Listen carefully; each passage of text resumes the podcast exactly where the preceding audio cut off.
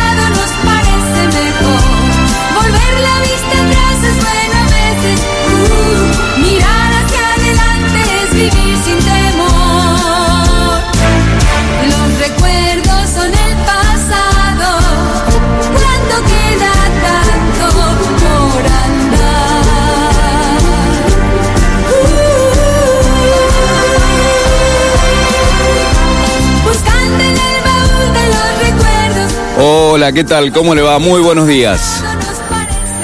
Un nuevo programa del Baúl de los Recuerdos Radios. Mañana fresquita. Comenzamos el otoño y bueno, ya empieza otro clima. Hoy un programa muy lindo como lo venimos haciendo habitualmente todos los sábados y especial especial para escuchar historias, historias de lo que acontecía en nuestro querido pueblo, en nuestra querida ciudad, perdón, Carlos Casares.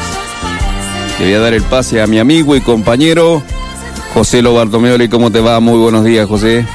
Buen día, Leo. Buen día, audiencia. Un nuevo programa, programa número 76, Leo. Los tomates, José. Muy bien. Este, bueno, un nuevo programa, un nuevo día, hermoso. Eh, así que bueno, buscando abrir esta ventana linda del baúl de los recuerdos que tan ansiosamente la gente eh, nos está esperando y bueno, eh, dar un poco de, de ideas, de compartir añoranzas, historias, historias lindas que día a día se van generando a través del baúl de los recuerdos y, y bueno, son emocionantes, ¿no es cierto? Para que cada uno plasmemos ¿eh? a través de las redes sociales o a través de muchas otras cosas, comentarios que la gente eh, pone a manifiesto, ¿no es cierto?, de nuestra querida Carlos Casares. Así que bueno, un nuevo día, ¿eh, Leo? Exactamente, José. Vamos a agradecer, vamos a empezar con los saludos y agradecimientos. Eh, agradecer la presencia del sábado pasado de Kili Oroño. Eh, un DJ tal vez el más antiguo que hay en este momento, ¿no? No por la edad, sino por la cantidad de años que hace que está con, el tema del sonido y, de pasar música. Así que, Kili, muchísimas gracias. Y no nos quedó todavía material, pero mucho, ¿eh? para, para hacer otro programa, porque él nos tiene que recordar y que inclusive eh, nos había dicho que íbamos a pasar en un momento eh, algunas de las músicas, porque él tiene muchas grabaciones, eh, hizo muchos sonidos para, para gente importante, para, para mucha gente, para muchos artistas, entonces tiene un material bárbaro y, y bueno, quedó para otro programa eh, seguir compartiendo todo ese material con, con nuestro amigo Kili. Así que, Kili, muchísimas gracias. ¿eh?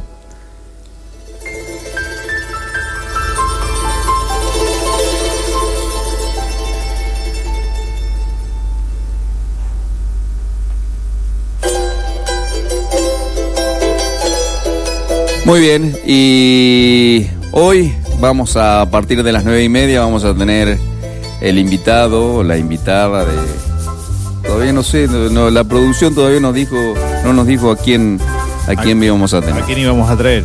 Anda lerda la producción, pero bueno, no, pero, Pero siempre firme, siempre al, pie del camión, del cañón. Tenemos saludos, Leo. Vamos. La gente ya se está comunicando a través de, de las redes sociales y bueno, eh, está Checo Cerdá, ¿no es cierto? Que bueno, que nos... El primero siempre, el primero. Exactamente.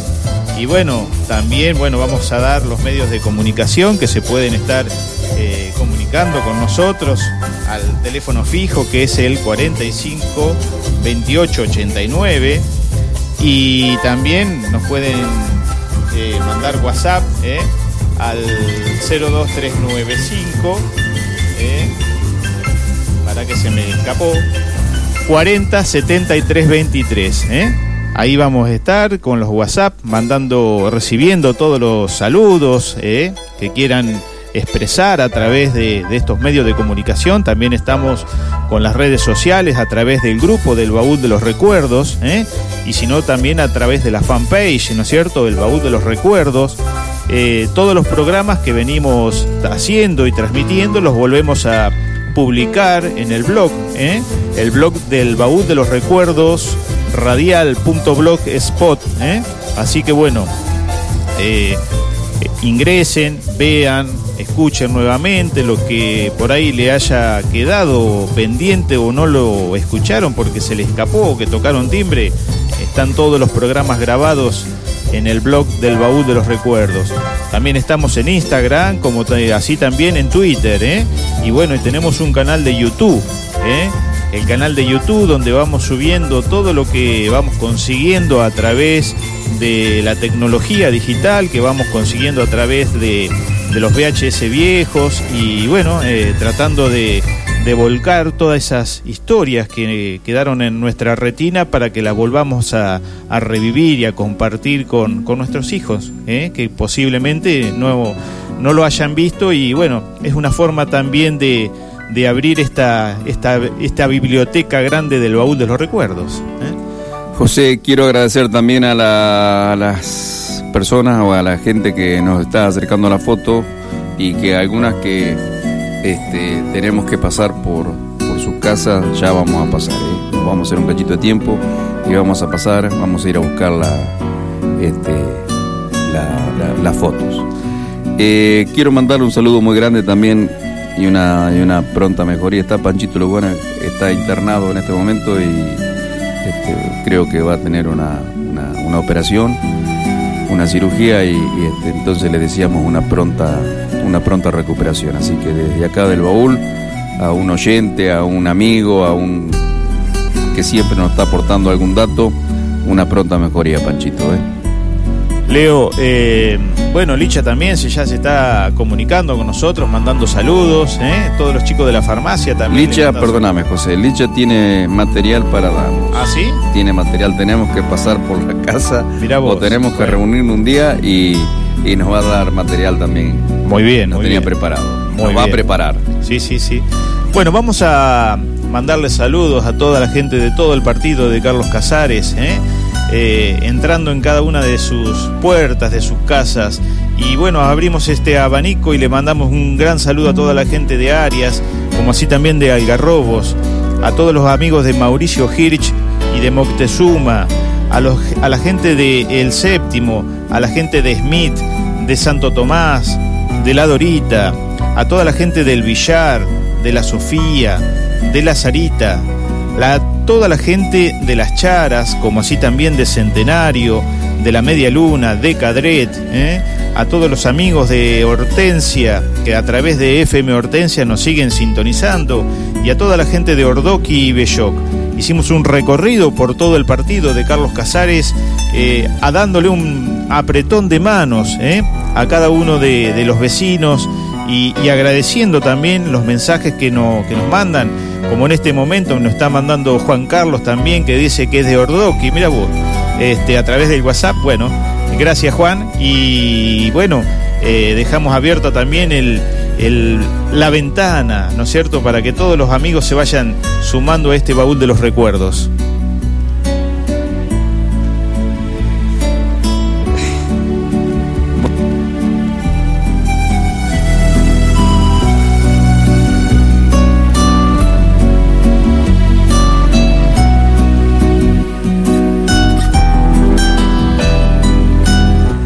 No, me reía porque recién este cuando yo dije que tenía material para darnos,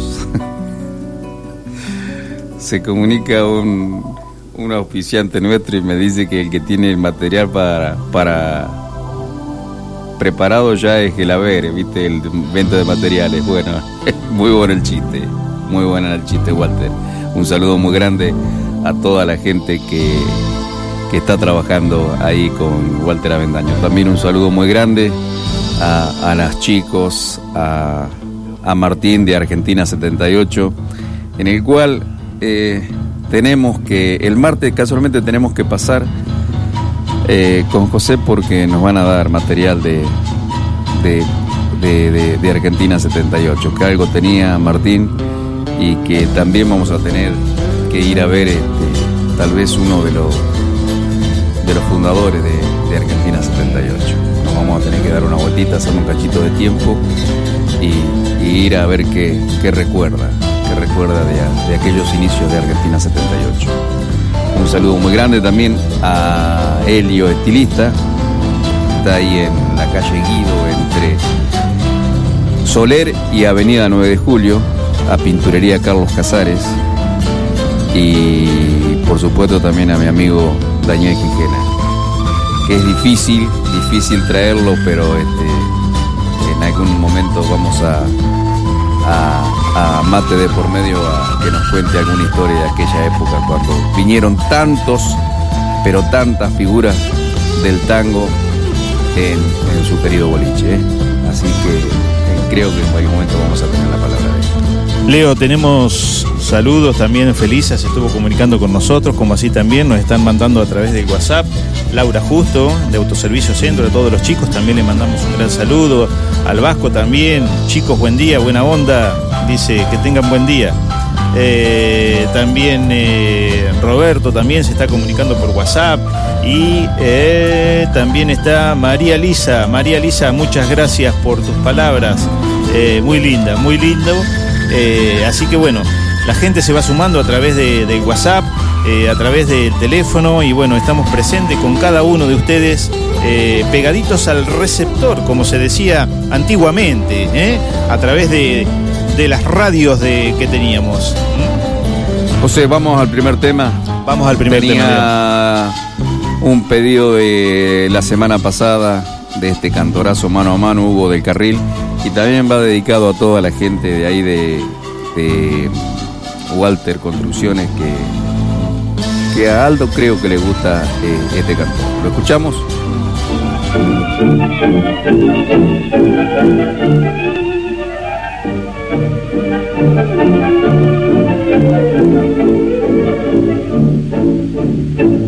Rechiflar en mi tristeza te evoco y veo que has sido en mi pobre vida varia son una buena mujer.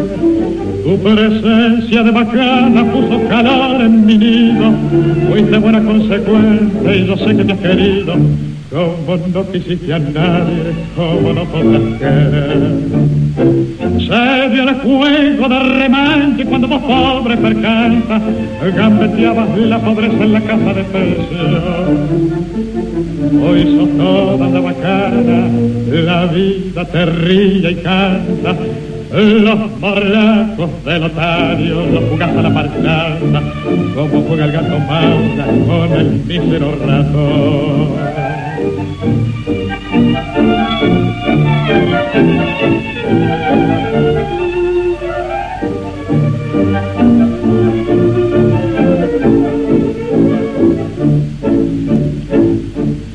El mate lleno de infelices ilusiones, te crujieron los otarios, las amigas el camión, la milonga entre magnates con sus locas tentaciones, donde triunfan y claudican milongueras pretensiones, se te han enterado muy adentro en el pobre corazón. Nada debo agradecerte, mano a mano quedado. No me importa lo que hecho, lo que haces ni lo que harás. Los favores recibidos, creo habértelos pagado. Y si alguna deuda chica sin querer se me ha olvidado, en la cuenta de notario que tenés se la carga.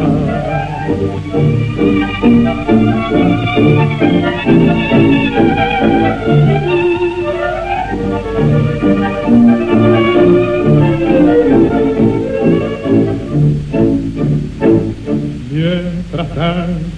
que tus triunfos, pobres triunfos pasajeros, sean una larga fila de riquezas y placer que el bajar que te acamana tenga peso duradero, que te abracen las paradas con compadres y longueros, y que digan los muchachos, es una buena mujer.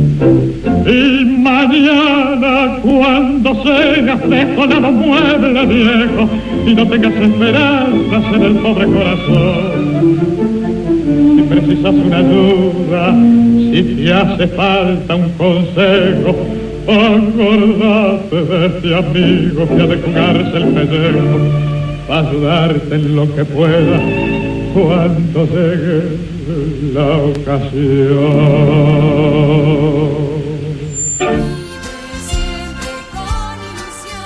Muy bien, y estábamos ah, escuchando a Hugo del Carril mano a mano.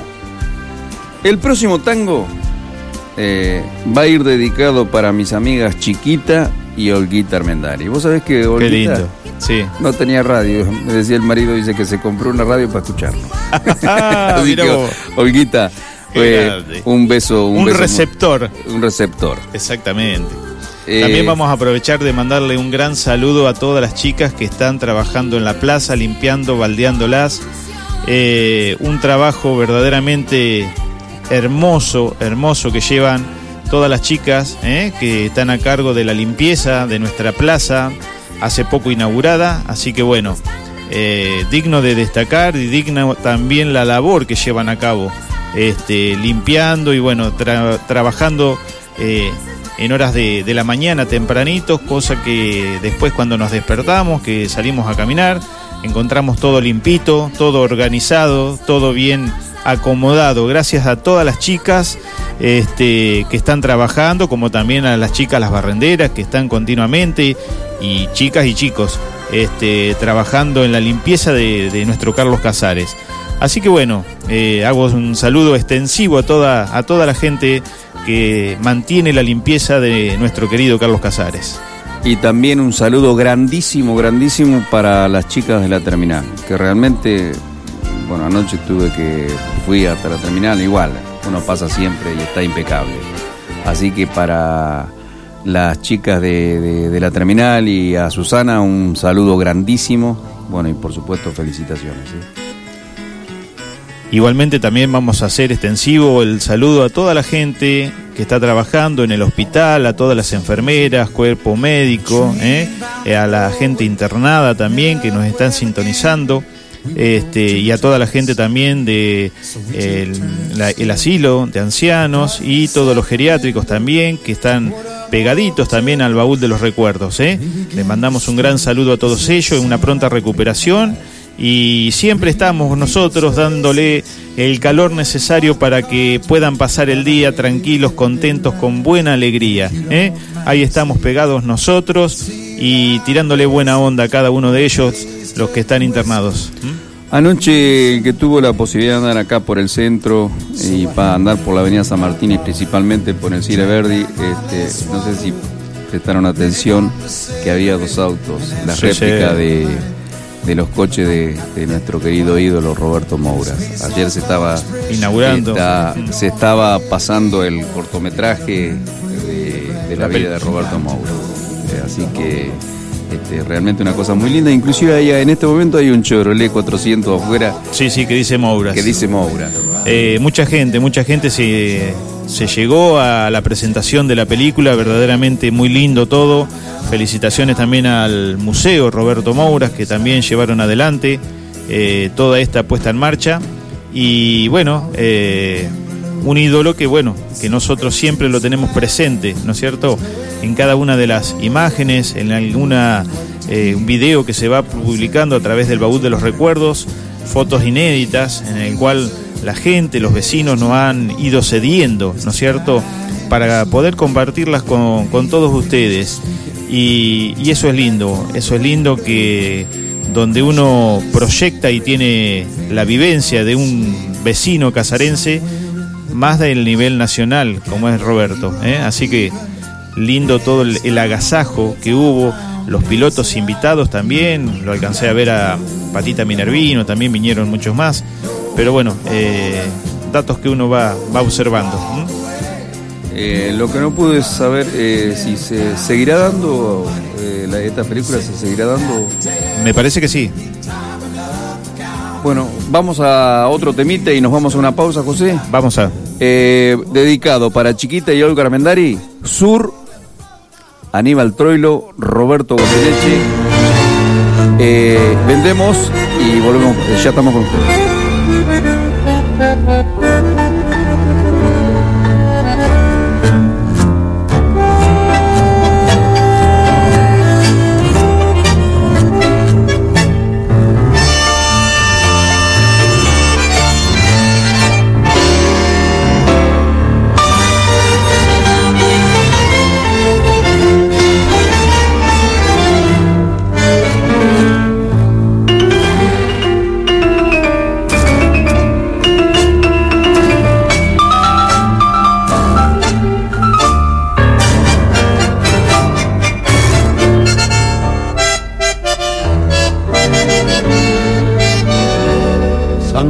San Juan y Boedo antiguo y todo el cielo, Pompeya y más allá la inundación, tu melena de novia en el recuerdo y tu nombre flotando en el adiós, la esquina del herrero barro y pampa, tu casa tu vereda y el zanjón y un perfume de susos y de alfalfa que me llena de nuevo el corazón sur, paredón y después sur, una luz de almacén y ya nunca me verás como me vieras recostado en la vidriera esperándote. Ya nunca alumbraré con las estrellas nuestra marcha sin querella por las noches de Pompeya. Las calles y las lunas suburbanas y mi amor y tu ventana, todo muerto, ya lo sé.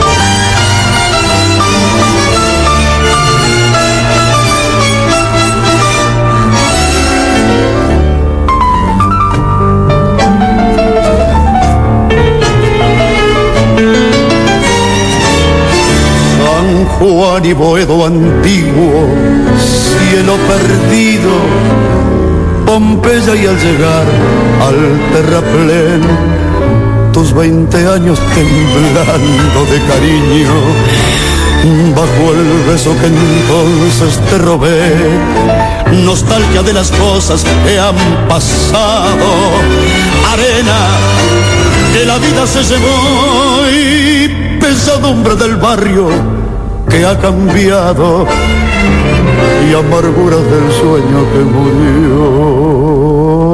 Sur, paredón y después sur, una luz de almacén ya nunca me verás como me vieras, recostado en la vidriera, esperándote. Ella nunca alumbraré con las estrellas nuestra marcha, sin querella por las noches de Pompeya. Las calles y las lunas suburbanas, y mi amor y tu ventana, todo ha muerto.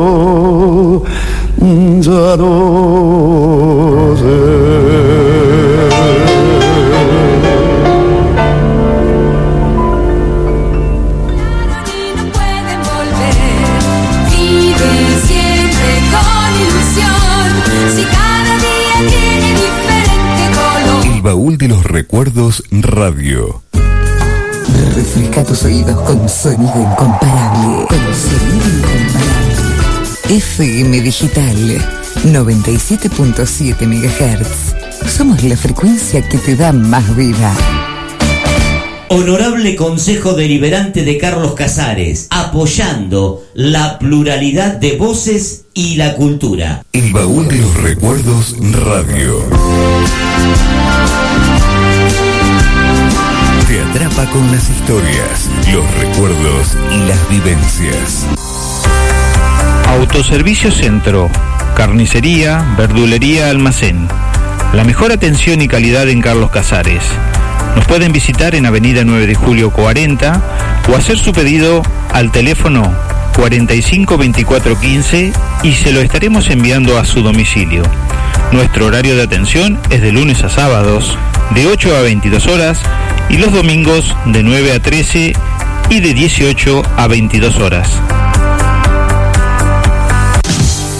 Atención Carlos Casares, ya abrió sus puertas un nuevo emprendimiento familiar que de Villegas llegó. Porquis, con todos los cortes de cerdo que en la calidad es lo mejor. También te ofrecemos pollos y milanesas de cerdo y pollo. Estamos ubicados frente a la terminal. Frente a la terminal Porquis.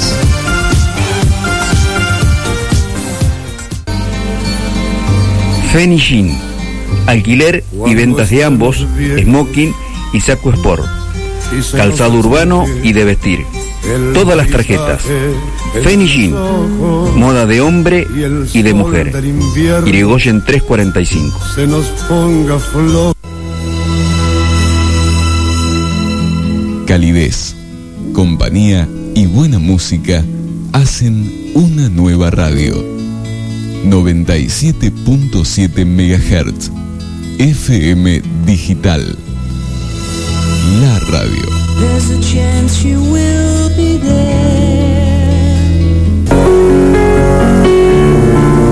Salón Helio, siempre con la última moda, de Helio Rubén García. Nuevo domicilio, Guido 124, Carlos Casares. Celular 02395 1540 3739. Salón Helio. Entre Soler y Avenida 9 de Julio.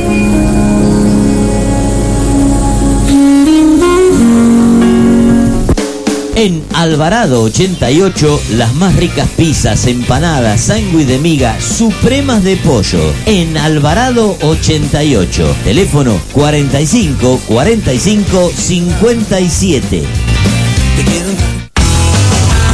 La Cantera, venta de cerámicas y porcelanatos directos de fábrica. También tenemos todas las marcas en grifería, loza y amoblamientos para baños. Estamos en Hipólito Yrigoyen y Monseñor de Andrea. Carlos Casares, teléfono celular 02395 431 368 y el fijo 02395 455 007. Nuestro email lacantera-casares arroba hotmail.com. Ferretería Martín, herramientas, hormigoneras, pinturas, todo lo que busca lo encuentra en Ferretería Martín, Maipú 315, frente a la plaza.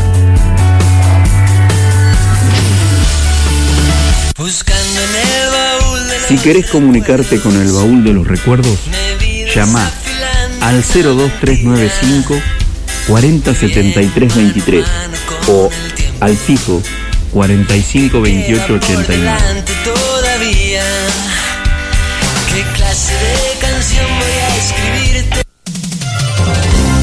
Tiempo de relajarse, sin agendas, sin horarios, sin preocupaciones. FM Digital 97.7 MHz. Marcando un ritmo distinto.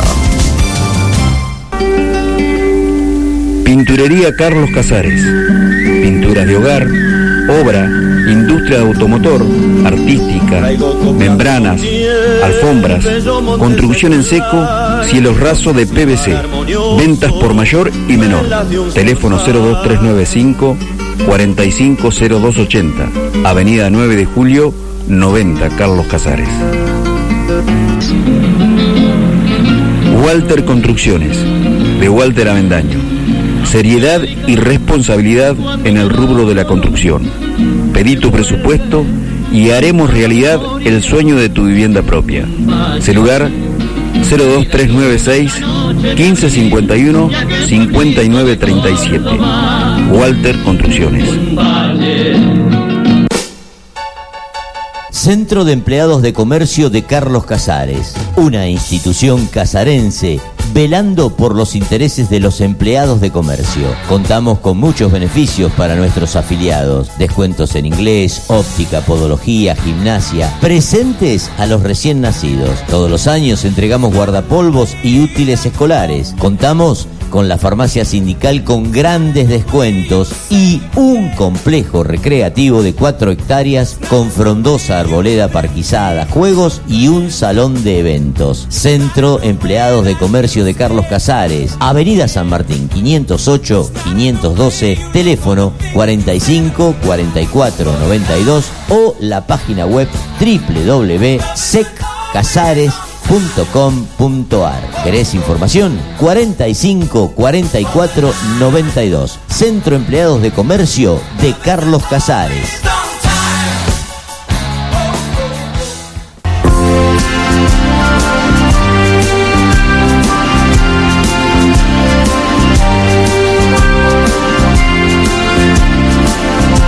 Muy bien, y nos fuimos a la pausa escuchando a, al polaco.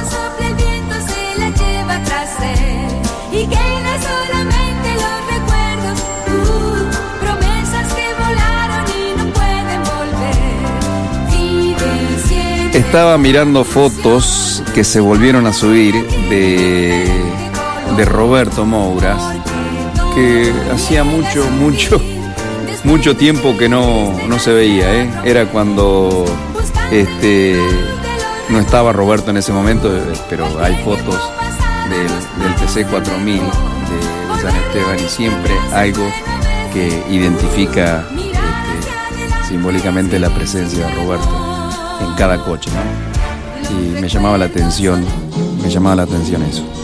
Lindas historias que se van subiendo y bueno, eh, emocionantes me parece, ¿no es cierto? Leo, vamos a mm, compartir con los amigos las efemérides que resultaron de la semana pasada. Comenzamos con el día 17 de marzo. En el año 1840, hace 179 años, nacía un sacerdote católico cordobés, José Gabriel Brochero, denominado también llamado cura gaucho o el cura brochero. El día 18 de marzo se conmemoró el Día del Telefónico. Ese mismo día también falleció el doctor Carlos Arroyo, quien bregó por la autonomía del partido de Carlos Casares. Dirigió el periódico La Voz, entre otros, hace 159 años. El día 18 también se conmemoró el Día del Ruralista. El día 19 se conmemoró el Día del Carpintero, el Día de San José, Día del Industrial Maderero y Día del Artesano. El día 20 de marzo se conmemoró el Día Mundial de la Felicidad. El día 21 llegó el otoño. También ese mismo día se conmemoró el Día Mundial del Síndrome de Down. Ese mismo día también se conmemoró el Día Mundial contra el Racismo. El 21 también se conmemoró eh, el nacimiento hace 13 años de la red social Twitter. ¿Eh? Así que bueno, un dato como para tener presente a todos los amigos cibernéticos. El día 21 también se conmemoró el Día de la Poesía. El día 22 se conmemoró también el Día del Agua. Y hoy día 23 se conmemoró el Día de la Mete- Meteorología. ¿eh? Así que bueno, estas fueron las, las efemérides ¿eh? que se llevaron a cabo en toda esta semana.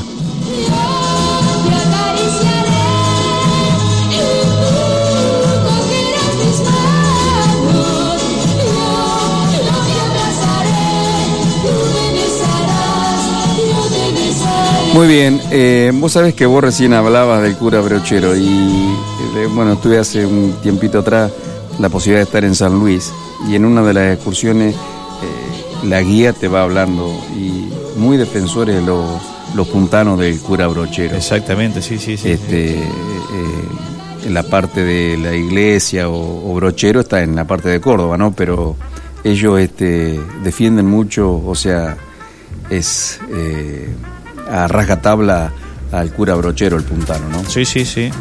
Me, Mucho llama- me llamaba la atención. Devotos seguidores. Devotos seguidores, exactamente.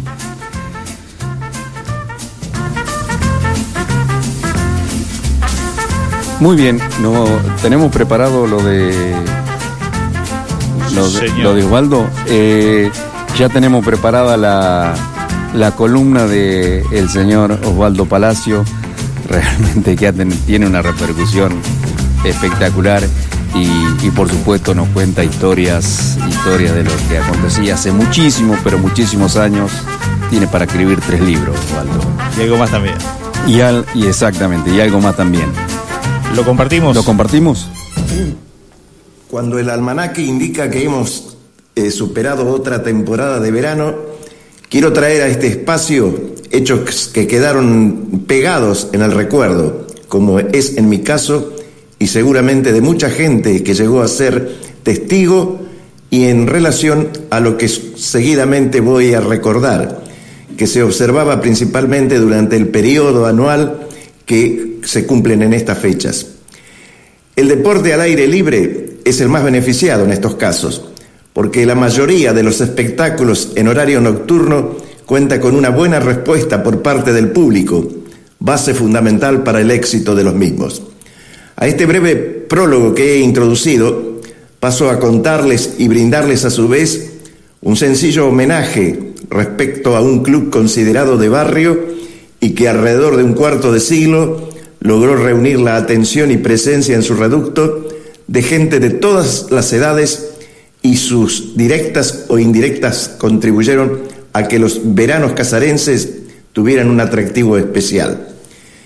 El club que mencionaba no llegó a tener una secretaría, una sede o algún lugar para el esparcimiento, pero fue cumpliendo una función realmente encomiable, con especial dirección hacia la infancia, por cuanto permitió que gran cantidad de chicos encontraron un espacio donde, al igual que muchos grandes, podían volcar sus interés por jugar al fútbol en un escenario con reglamentos y disposiciones bastante similares. A comienzos de la década de 1960, el baby fútbol comenzó a difundirse como pocas veces anteriormente se había registrado. Primero lo hizo el Club Deportivo Casares en su sede social, tal vez en condiciones no tan óptimas, pero luego el nacimiento del club, al que quiero extenderme en mi apreciación, alcanzó a concretar la inquietud y el empeño puesto por uno de sus eh, dirigentes, un conocido funcionario de la sucursal del Banco Nación, el señor Oscar Barrangú, que acompañado por un puñado de vecinos a su domicilio en la calle Rodríguez Peña y amigos que provenían de otros sectores de la ciudad, llevaron adelante la iniciativa, contando para ello con exitosas gestiones para obtener en calidad de préstamo un terreno apto para el proyecto que habían elaborado. Un terreno baldío en aquellos momentos y cuyos propietarios no residían en la ciudad, permitió que se emplazara en el lugar lo que con el correr del tiempo conocíamos vulgarmente como la canchita de Rodríguez Peña, y el lugar donde todavía el progreso en lo edilicio no había llegado en plenitud, a pesar que estaba ubicado a poco más de dos cuadras de la plaza principal, cuando todavía existían en los alrededores caserones que se conocían como conventillos. Con el principal advenimiento de ese terreno de juego, se fue acoplando el progreso en esa zona de la ciudad, máxime con la pavimentación que hubo en sus calles de acceso. A esas condiciones de mejora en las cercanías del terreno que ocupó el Club Defensores de Rodríguez Peña en la intersección de Maipú y Coronel Suárez, se fueron registrando en el mismo rectángulo los torneos de baby fútbol que iban disputándose e iniciados en condiciones bastante precarias, que se lo fue dotando de mejor iluminación, la colocación de alambrado olímpico y hasta la ubicación de algunos bancos de cemento, principalmente destinados para el público madrugador que llegaba a presenciar los partidos que allí se celebraban. Lo que sí no tuvo una mayor variación fue la pequeña construcción levantada al ingreso del terreno y que albergaba la boletería, vestuarios y un pequeño depósito que servía a veces para llevar a cabo reuniones. A continuación, el pequeño lugar que ocupaba la cantina, que permitía recaudar fondos para el mantenimiento del mismo. Así subsistió el club, que como sello quedó grabado en la historia casarense como el que lideró la práctica del baby fútbol, cumpliendo un rol que otras instituciones más poderosas lo habían abandonado o no mostraban preocupación y que permitió en muchos casos que sus divisiones menores se enriquecían con los productos que el baby fútbol producía. La descripción que acabo de hacer es como un recuerdo a los que pertenecieron a esa época o motivo para ubicar a los que no conocieron ese lugar histórico que existió en nuestro querido pueblo. De los que fueron particularmente los campeonatos de baby fútbol, es mucho el material que los mismos reportaron y que tendría que agregar a esta síntesis referida a quienes fueron los responsables de que esto sucediera, señalando, eso sí, como para completar la obra, que hubo pilares por demás importantes y que eran los encargados de conformar a los equipos participantes en cada temporada que Defensores de Rodríguez Peña lanzaba la convocatoria, los que hacían de delegados, directores técnicos, etcétera, y que dedicaban horas y horas al descanso para respaldar a muchos chicos que pasaron en sus momentos eh, por la famosa canchita.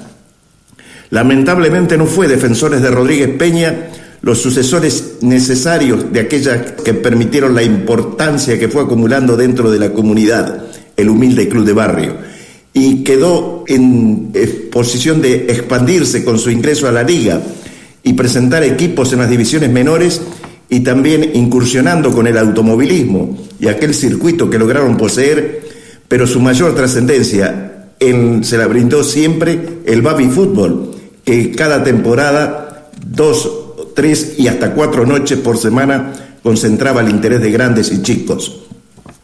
Al no contar con el material humano suficiente, delegó en los últimos años de existencia la responsabilidad de organización de los certámenes al Círculo de Periodistas Deportivos, a la Peña al Rojo Vivo y también a allegados al club, que sostuvieron que ese escenario siguieran brindando momentos inolvidables a los que se acercaron al lugar, que desaparecido como tal, y también el club, que gestó, orientó durante tantos años su vigencia con el baby fútbol como principal generador de su existencia.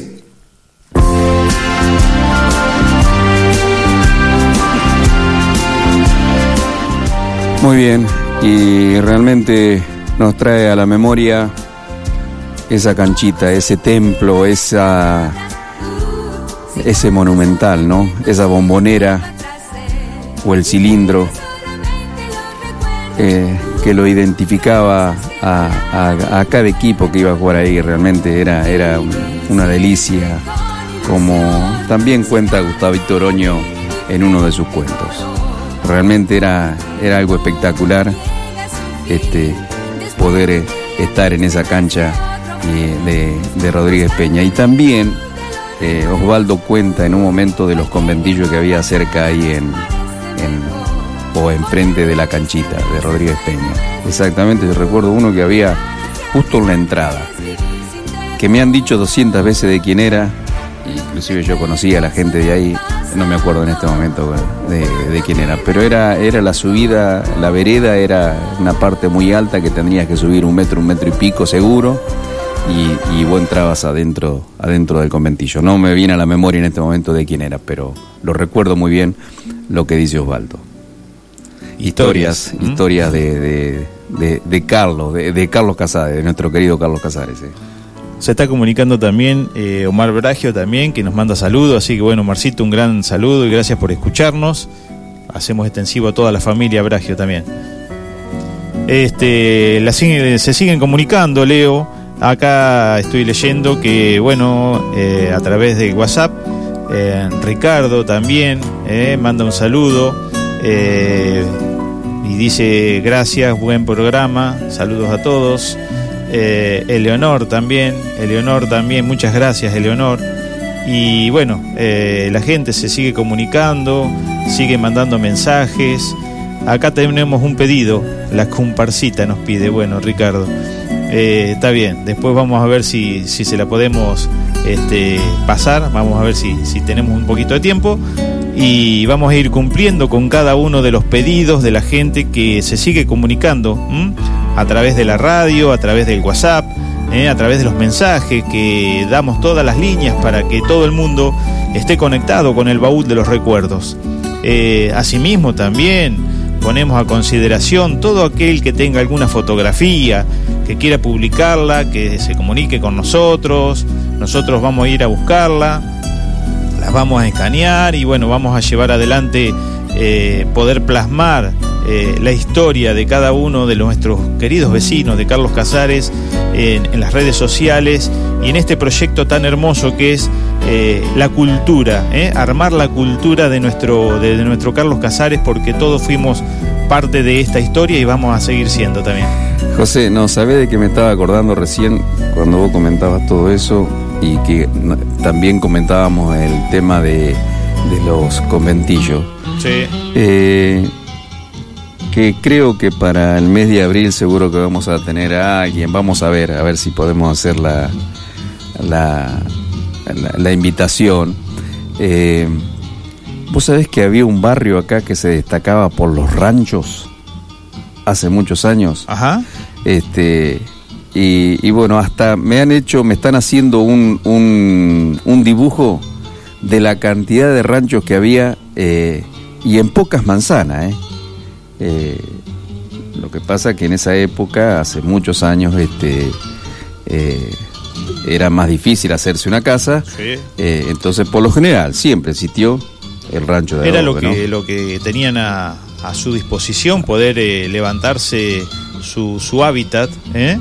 Y bueno, y se estilaba al trabajo de, de ese, de ese estilo, de esa forma de, de vivienda. ¿eh? Y me contaba que algunos, algunos este, tenían un alisado ah, de colores que se usaban, se usaba un, no me acuerdo cómo se llama, a ver, eh, Walter, si me, me, me decís, eh, tenía un color que se usaba... eh, Medio rojizo. Medio rojizo o amarillo. sí. Podría que ser se por- le daba el color al piso. Exactamente. Y, y, bueno, y realmente después se pasaba eh, querosén. La mayoría le pasaban querosén para que brillara, eh, o para que se Darle el toque eh, sí, final. sí, eh, sí. Lo que hoy El sería una cera, antes era querosén. Exactamente. Bueno, era lo que había a mano en esa época, ¿no es cierto? Muy bien. Bueno, Leo, nos están saludando, Licha también está comentando de, de asadores, Lucky Odo también. Dice, anoche se estrenó, eh, para que se me corrió, el documental de Mouras totalmente grande. La presencia de automovilistas nacionales del TC, excelente, dice. Bueno, grande Lucky, un gran saludo. Eh, Duilio Genusi también nos Perdóname. está escuchando. El, los, ah, Duilio, un saludo muy grande, Duilio. Eh, Lucky, los coches que estaban acá, el, el Chevrolet, la Coupé de, Sí, sí. de Lucky también junto con Daniel Branchesi. eh. Ajá. Mira, eh, acá Licha también fue parte de, lo que era la, el- la Peña al Rojo Vivo. Dice, les cuento de dos asadores. Dice, de la Peña al Rojo Vivo era uno de Boca y uno de Racing. Eh, yo y Quique, Verón, exactamente. Quique trabajó mucho tiempo también como Licha en lo que fue la, la- la organización de esos este, torneos que se llevaban a cabo en la canchita de Rodríguez Peña, eh, en el anfiteatro de la cancha de Rodríguez Peña, cuando también lo, lo manejaba eh, Peña el Rojo Vivo y recuerdo también que eh, Alberto, el negrito Pomar, también eh, hacía de locutor. Y Rubén Panizo también, nosotros a veces le llevábamos la bebida con Serra, con el querido y recordado este, Serra. Así que bueno, el cabezón, como le decíamos normalmente. Mirá cómo está el toque la gente. Dice, en el conventillo nací yo. Ay, mira qué lindo. Machito Terriechi. Ah, o sea, el qué pintor. lindo. Mirá. Eh, Yo sabía que alguien me había dicho. Bueno, he estado tomando unas cuantas veces mate con él. Qué y que lindo. me va a preparar fotos. Qué hermoso. Este, y dice en el conventillo, más chico. Sí, sí, sí, sí. Bueno, pero fue parte de. su- Cincuentón. Pero bueno, nació ahí. Qué lindo. Bueno, un gran saludo para el machito. ¿eh? Eh, y el felicitamos por el taller que tiene, realmente ha hecho un- Sí. una obra de arte. Eh, Un lujo. nos vamos a la pausa porque ya tenemos el invitado de hoy. Vamos. Te estaban pidiendo Julio Sosa la comparsita. Sí, señor. El pedido es una orden. Ahí una está. orden. Este, vendemos un poquito y ya estamos con el invitado de hoy. Vamos.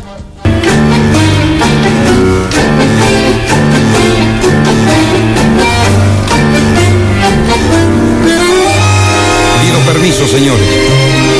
Este tango, este tango habla por mí. Y mi voz entre sus sones dirá, dirá por qué canto así.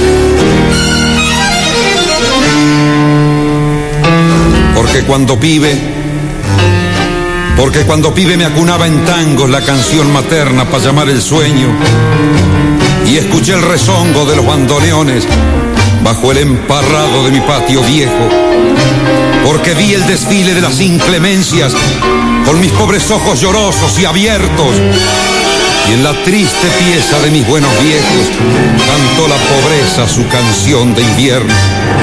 Y yo me hice en tangos, me fui modelando en barro, en miseria, en las amarguras que da la pobreza, en llantos de madre, en la rebeldía del que fuerte y tiene que cruzar los brazos cuando el hambre viene.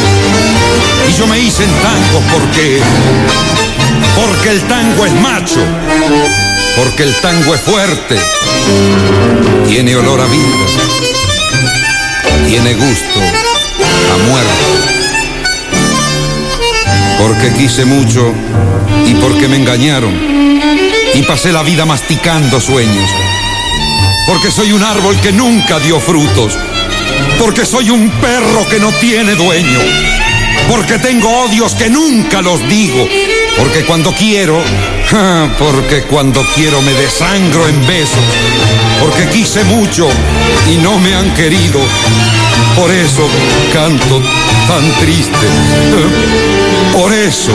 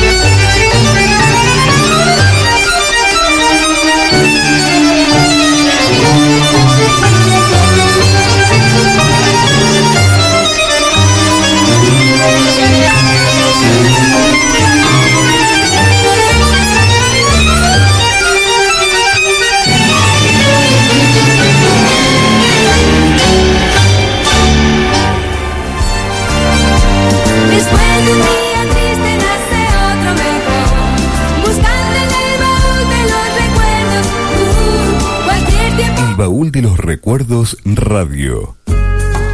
Refresca tus oídos con sonido incomparable. Con sonido incomparable. FM Digital 97.7 MHz. Somos la frecuencia que te da más vida.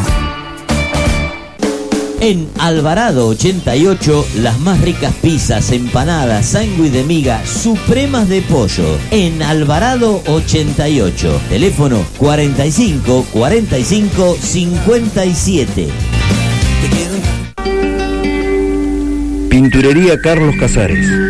Pinturas de hogar, obra, industria de automotor, artística, membranas, alfombras, construcción en seco, cielos raso de PVC.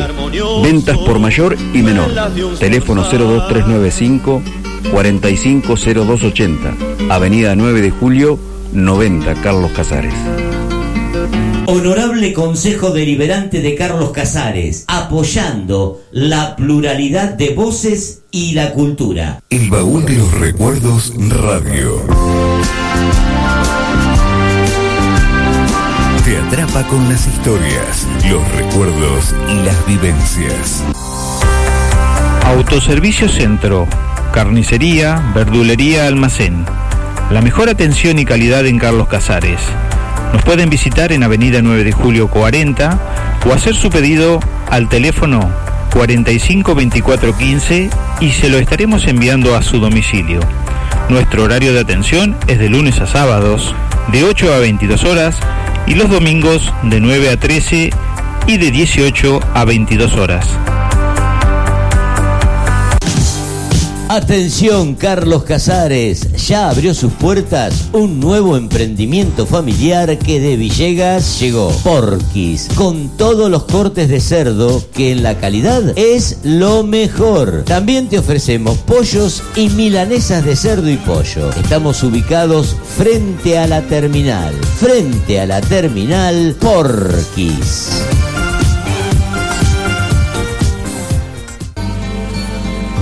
Fenishing, alquiler y ventas de ambos, smoking y saco sport, calzado urbano y de vestir.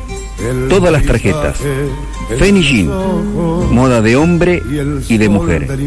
Irigoyen 345. se nos ponga flor. Calidez, compañía y buena música hacen una nueva radio. 97.7 MHz. FM Digital. La radio. There's a chance you will be there.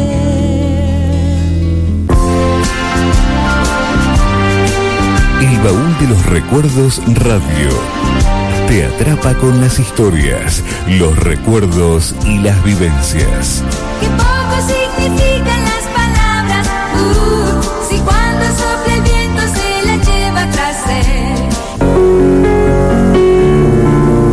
Salón Helio, siempre con la última moda, de Helio Rubén García. Nuevo domicilio, Guido 124, Carlos Casares. Celular 02395 1540 3739. Salón Helio. Entre Soler y Avenida 9 de Julio.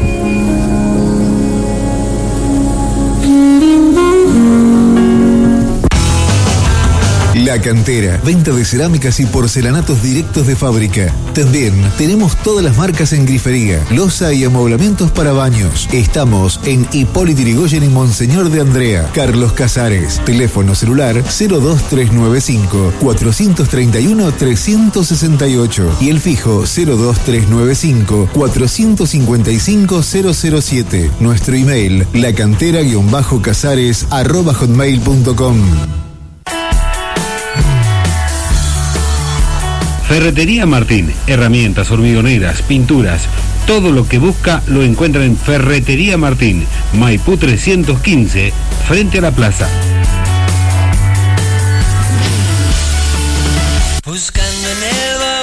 Si querés comunicarte con el baúl de los recuerdos, llama al 02395 407323 o al fijo 452889. Todavía, ¿qué clase de canción voy a escribirte? Tiempo de relajarse, sin agendas, sin horarios, sin preocupaciones. FM Digital 97.7 MHz. Marcando un ritmo distinto. Walter Construcciones, de Walter Avendaño. Seriedad y responsabilidad en el rubro de la construcción.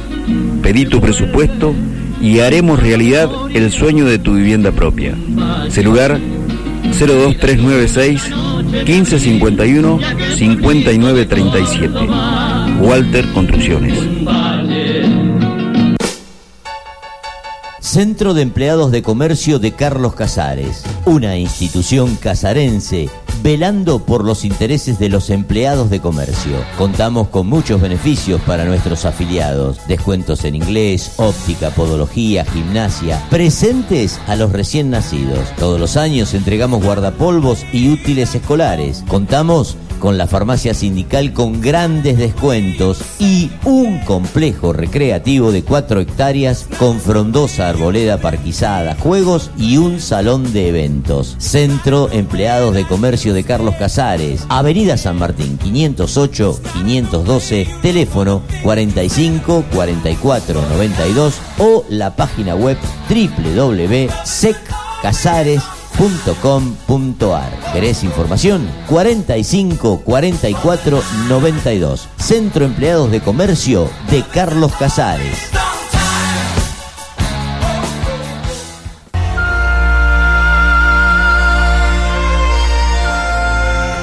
El baúl de los recuerdos de Carlos Casares.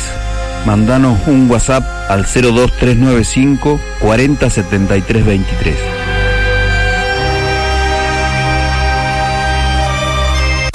JL Eventos, una empresa con más de 15 años de experiencia. DJs, animación, máquina de humo, esferas de boliche, esferas LED, pista LED, ambientación con luces LED para salones, barra de trago, para que tu fiesta sea una bomba, sea una bomba. JL Eventos. Para tu casamiento, cumpleaños de 15, de 50, sonido profesional. Consultanos al 02395 40 1660 o al 02395 40 2557. Visita nuestra fanpage en Facebook. Figuramos como JL Eventos. Asesoramiento para tu evento.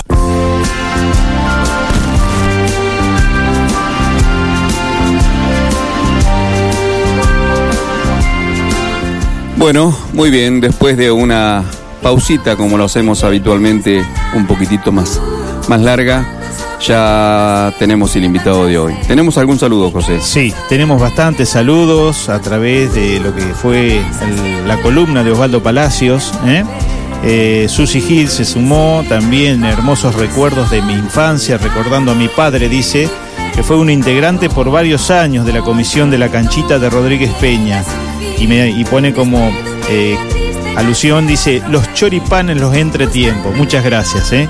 Historias, historias que la gente va compartiendo con todos nosotros. Flaco Beltrán también hablando de los ranchos, dice que en la calle Balcarce había un rancho, hay un rancho, dice, eh, frente a obras sanitarias, también ahí dice, y bueno, la particularidad que le han puesto aire acondicionado. Muy bien. Un adelantado. Un adelantado, muy lindo, muy lindo. Licha también. Eh, bueno, sigue aportando datos, dice, eh, de, todo lo institucionalmente que se llevó los colores eh, de la Peña al Rojo Vivo. Y, bueno, eh, María también, muchos saludos. Este, y bueno, la gente se va comunicando, va dejando sus mensajes, se va introduciendo en el programa, que es lo lindo, que es la parte hermosa que una comunidad pueda, pueda vivir de recuerdos, eh, de historias. ¿eh? Esto es el baúl de los recuerdos. Bueno, muy bien. Eh, la invitada de hoy hace, hace mucho tiempo que la queríamos tener acá con nosotros. Eh, hoy nos está visitando y nos va a contar tal vez mucha historia que también tiene para contar. La licenciada en museología eh, Teresa Cedo. ¿Cómo le va, Teresa? Muy buenos días. Muy bien, buenos días. Dice, gracias por la invitación. No, por favor. Hacía mucho tiempo, le decía fuera del micrófono, que la queríamos tener acá con nosotros. Bueno, gracias. Te digo que me siento totalmente cohibida, porque tenés una voz tan linda para el micrófono. No. Y la mía es tan fea. No. ¿Querés que te cuente una cosa? Diga. Mi- yo quería ser este, locutora, en aquella época se llamaba speaker, mirá si sería antigua. Y nada, me rechazaron porque dijeron que no tenía voz microfónica. Así que estoy de lo más acobardada ahora, pero no paro de hablar, ¿eh? Teresa, eh, antes de empezar con las preguntas, el jueves pasado estuvimos en el consejo, en el- una reunión del consejo, en la cual se distinguió a, a dos personas, eh, como es el señor Luisito Hernández y a, y a Juan, Juan, Simeonato. sí. Y realmente le voy a felicitar por la carta que, que envió usted al consejo con respecto a Juan.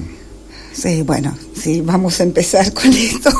Me vas a partir, porque Juan, eh, Juan fue un sol, un sol que, tuve la suerte de, compartir los días de él en el, A ver, esto que nos hizo fue demasiado, demasiado rápido. Nunca, pens- nunca pensamos, nunca pensamos que Juanito se, iba a ir de nosotros, pero fue una, persona tan ejemplar, tan, linda, tan llena de sol y de luz, ¿viste? Y, y, no sé, la verdad que fue un... eh, es triste decir fue, pero eh, nos enseñó un montón. O sea, lo que le pasó a él fue tremendo. O sea, quedarse, quedarse ciego en, la mitad de una carrera, decir tengo que empezar de vuelta. Nunca se quejó, nunca se quejó.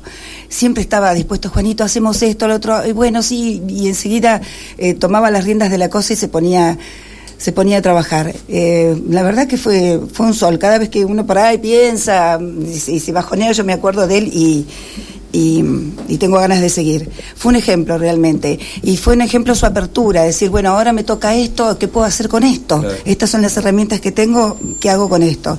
Y eh, fue genial. Y bueno, su, su idea, porque en realidad yo había tenido una idea de hacer el patrimonio accesible, pero solamente, eh, viste que uno tiene por ahí márgenes en la cabeza y lo pensaba con el, con el museo. Y Juan me dice, ¿por qué no todo? Juancito fue que dijo, ¿por qué no todo? ¿Por qué solamente el museo? ¿Por qué no tenemos oportunidad de, de sentir lo que es una escultura? ¿Por qué no tenemos oportunidad de ver lo que es un mural que es tan difícil de ver? Y bueno, y ahí nos pusimos a estudiar. Nos pusimos a estudiar en un momento, este, nos faltaban fondos porque era un proyecto que, que- que requería mucha tecnología moderna, entonces justo Claudio Coronel nos manda un concurso que tenía la Nación para nuevos públicos y para nuevas tecnologías. Claudio fue el que lo acercó. Claro, claro. Este, Claudio nos acerca el proyecto y le digo, bueno, ¿por qué no adaptamos, o lo que, lo que vos estás proponiendo, eh, lo ampliamos? Y bueno, se puso a escribir, nos pusimos los dos a escribir, ganó el concurso entre dos mil y pico de personas de la nación, fueron 32 premiados, uno fue de los 32 premiados. Este, y bueno, con su trabajo, porque también era complicado, ¿no? De pronto decían, bueno, tienen que presentar en, en 12 horas un proyecto, un, no un proyecto, perdón, un video. Entonces yo llamé y le digo, a ver, estamos hablando de una persona que no ve, ¿cómo, cómo hace para hacer un video? O sea, fueron, y Juan, ¿vos te crees que dijo, váyanse al diablo, que yo lo hubiera dicho? No, no, dale, dale. Una garra hacerlo". bárbara. No, una cosa impresionante. Una, esa, esa es la palabra, una garra impresionante. Y bueno, y lo hacíamos y. Bueno, te digo, tuvo, tuvo muchos problemas. Tenía que armar un- una cosa que se llama Canvas ahora porque trabajábamos con la Universidad de Lanús, que era, el, digamos, nuestro tutor. Y entonces piden también de un día para el otro, este, bueno, tienen que mandar un Canvas, que es una, es una planilla enorme que hay que hacer en la computadora, que es impresionante. Juan manejó la computadora, la armamos juntos, lo hizo, viste, una cosa que nada, nada lo, tiraba abajo. Y bueno, y él lo logró y mm, ahora esta parte de la plaza, que es la parte que da contra la iglesia, digamos, es lo que le, le vamos a nombrar Paseo de Patrimonio Accesible de este con su nombre, Juan Simeonato. Juan Simeonato. Este, para recordarlo como ejemplo todos los días y a través de esta de esta nueva oportunidad, digamos, de acceso al, al, al arte, al patrimonio, recordarlo a él, recordarlo siempre porque Siempre es- presente. es, sí, es más valioso que todas las esculturas, lo que él hizo lo que se- y el empeño que le puso, ¿no? Bueno, Claro. viste que hablo mucho. No, está bien. Eh, Teresa, eh, ¿por qué museóloga? Bueno, a ver, eh, la época que me tocó después de mi adolescencia fue la época eh, bastante complicada en la Argentina. ¿Cuál no? Pero esta fue creo que una de las más, que fue la época de golpe de Estado. Yo empecé en el año 72 eh, en la universidad, empecé antropología, que es realmente mi, mi carrera de ¿En base. Buenos Aires? En Buenos Aires, en filosofía y letras. Eh, bueno, eh, estuve estudiando hasta que fue el golpe de Estado en el 76, entonces eh, se cerró la facultad y quería algo que fuera afín y la, carrera que más materias tenía de arqueología y antropología era museología, así que estudié eso en el interior. Eh, Así que bueno, fue medio como un accidente. Después eh, hice especializaciones dentro de la museología, después hice especializaciones en arqueología, por suerte, que era lo, que a mí más me gustaba. Eh, y bueno, después fue mi, la carrera que más amé, porque la arqueología es muy linda, la antropología también, eh, pero es, es medio como que estás en un mundo muy muy contenido, muy cerrado. En cambio, en el museo estás en contacto constante con la gente, Claro, y claro. con todos los, con toda la gente, yo trabajo con los chicos, trabajo con, con los mayores. Eh, Viste que no tengo voz microfónica. y este, así que bueno, me, me entusiasmó mucho más eso. Y en, en las ciudades como estas, eh, por más que sí estamos haciendo arqueología ahora, pero era mucho más, eh, más accesible el tema de la, de la museología. Y me fascinó, me fascinó, porque la museología es así como un polirrubro, digo yo, ¿no? Estás, estás tanto en la restauración como en la investigación, como en el montaje, como eh, en, en la difusión. eh, La conservación la- también. sobre todo la conservación, sobre todo, o sea, tenemos tres bases, que es la eh, investigación, conservación y difusión, ¿no? Son los tres pilares fundamentales. Entonces, bueno, los tres son son súper interesantes. Entonces, la verdad que es una carrera muy muy linda, muy linda, muy enriquecedora también. Se trabaja mucho también con el tema eh, de patrimonio eh, en todo lo que fue mm, eh, Colonia Mauricio. ¿Se sigue trabajando con, con eso, Tere? Sí, sí, esas son las derivaciones, ¿no? Sí. Bueno, con esta gestión yo pedí, pedí, insistí, rogué, este, y accedieron a hacer una, una dirección de patrimonio, museos y turismo. Eh, pues siempre se manejaba desde cultura, cultura ya es, es enorme lo que abarca y lo que ha crecido, entonces dije, bueno, necesitaría una dirección aparte. Eh, para bueno para no volverlo loco Horacio básicamente no bueno entonces, desde allí empezamos a trabajar en patrimonio y en y, y viene muy pegado en esta zona el tema del turismo porque Claro. nuestro nuestro turismo es más que nada histórico Exacto. ¿no? turismo cultural. Entonces, bueno, desde la, la dirección empezamos a trabajar en, en, digamos, en la puesta en valor del patrimonio que teníamos, que es muy interesante. O sea, nosotros tenemos unas marcas así, eh, digo marca registrada casarense, que es eh, Moura, Girasol y Colonia Mauricio Claro, claro. y Huella de Fortines. Claro. Bueno, entonces empezamos a trabajar en, en la restauración de, la, de lo que era la Casa de Algarrobos, eh, en la búsqueda de los cimientos de lo que había sido la sinagoga, eh, los baños rituales.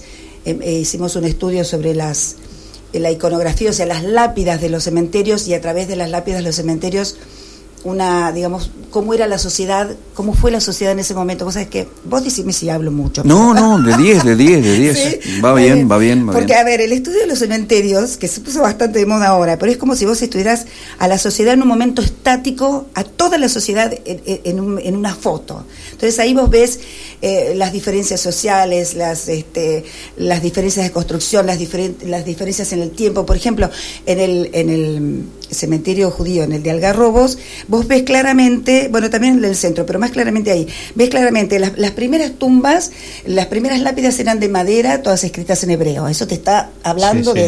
De, de que vinieron con nada Claro. y lo que tenían en la mano era la, la- la- la madera para tallarla, para que quede ahí el nombre de, del, del muerto, del- de, de la persona. Y después, bueno, dejamos la madera y empezamos con piedras, piedras mm, no tan caras, luego empezamos con mármol, después con mármol negro, seguimos con mármol negro. Y, el- y la, la escritura es primero completamente en hebreo, después en hebreo y castellano, después completamente en castellano en la última parte. La última parte, La última exactamente, parte. sí. Este, primero con modelos que venían de Rusia, ese tipo mm, de, de- de medio de medio caño, este, y, eh, o tipo unas capillitas que le llamo yo unas casitas, y después terminamos con la misma construcción que se usa en el cementerio cristiano, por ejemplo. Claro. Entonces, eh, vos podés hacer una lectura de cómo fue es- esa, esa primera comunidad que estuvo apartada, digamos, estuvo en Algarrobos, en el medio de su realidad, y después se va insertando en la comunidad este, y termina tomando las características de, de- del pueblo, ¿no? Teresa, inclusive en este, en el judío que está acá, Sí. eh, también eh, se marca mucho la diferencia en lo que está diciendo. sí. Porque eh, últimamente también ha- han, eh, hubo personas que han están ahí, de último, hace Sí, sí. pocos años. Sepultura. Sepultura Sí. nuevo. Y, y que están, como dice usted, o sea, ya está con, con las letras este, eh, castellano. en castellano Claro. y que se nota también la, la diferencia de, de- bueno, por supuesto que no se van a poner a hacer lo- la- las las sepulturas que hacían antes, ¿no? Sí. Pero bueno, No. ahora es mucho más, más simple. Sí, se nota mucho acá, Sí, ¿eh? se nota, sí, es muy lindo. Acá también hicimos un estudio y, por ejemplo, eh, el estudio de lo que es la iconografía funeraria es muy linda. Bueno, hay cosas que todo el mundo sabe que una columna trunca es una, una vida que terminó joven, ¿no? En el caso del, del cementerio de... De, De Algarrobo. del centro, no, Ah. no, en, el- en el Algarrobo no tanto, acá en el centro es un árbol, el árbol partido, ese indica que, que, bueno, que la persona murió joven, pero por ejemplo hay uno que tiene una aguja, un hilo, un dedal, entonces sabés que, que la que está ahí es una costurera, también sabés por qué, por la ubicación que está en el cementerio, o sea, hay mucha, mucho lenguaje simbólico muy interesante para interpretar. Bueno, nosotros hicimos un trabajo de interpretación con la gente de antropología de la carrera de Ar- arqueología y antropología de la Universidad de Rosario, un trabajo que bueno, también trascendió las fronteras, no es por agrandarme, pero es este es muy interesante en un cementerio que es muy es muy querido por, por la por la colectividad, muy apreciado que no se había estudiado tanto, este, entonces bueno, eh, es- les interesa muchísimo este trabajo, ¿no? De la Y aparte muy bien de conservado, ¿eh? el de, el de El acá de del acá, centro, el de sí, acá. sí, sí. Tiene solamente dos o tres este lápidas que sean, este, en realidad son monumentos, pero porque el piso se mueve, Se mueve, nuestro sí. piso se mueve, Se entonces falla el cimiento y termina cayéndose y eran muy pesados por ahí, son estructuras, esos tipos monumentos piramidales en mármol, que el mármol es bastante débil, el mármol blanco, y bueno, termina este, cediendo la, la base y cayéndose, pero la verdad es muy interesante, es muy lindo. Y yo tenía unas, algunas dudas ahí porque me llamaba la atención, vos sabés que dentro de lo que es el, el- el judaísmo, el- una muerte que no es kosher, o sea, que no es pura, tienen que ir enterrados en los perímetros del, del cementerio. Van en, En distintos los lugares, paredones, pero va, va en, en- el, en el perímetro, o sea, no va en la parte principal Sí, sí. del cementerio. Entonces a mí me llamaba mucho la atención porque en la avenida principal está Pisareschi, Pisareschi que fue el primero que comenzó con la comercialización y la presentación del girasol y todo el desarrollo del girasol que tuvo este, Carlos Casares. Pisareschi eh, muere por mano propia acá en el club social. Y a los suicidas no los dejan estar en la avenida principal y Pisareschi está en la avenida principal. Entonces, bueno, era una cosa que no podíamos comprender porque eh, son muy observantes en ese tipo de, reglas y de, mandatos.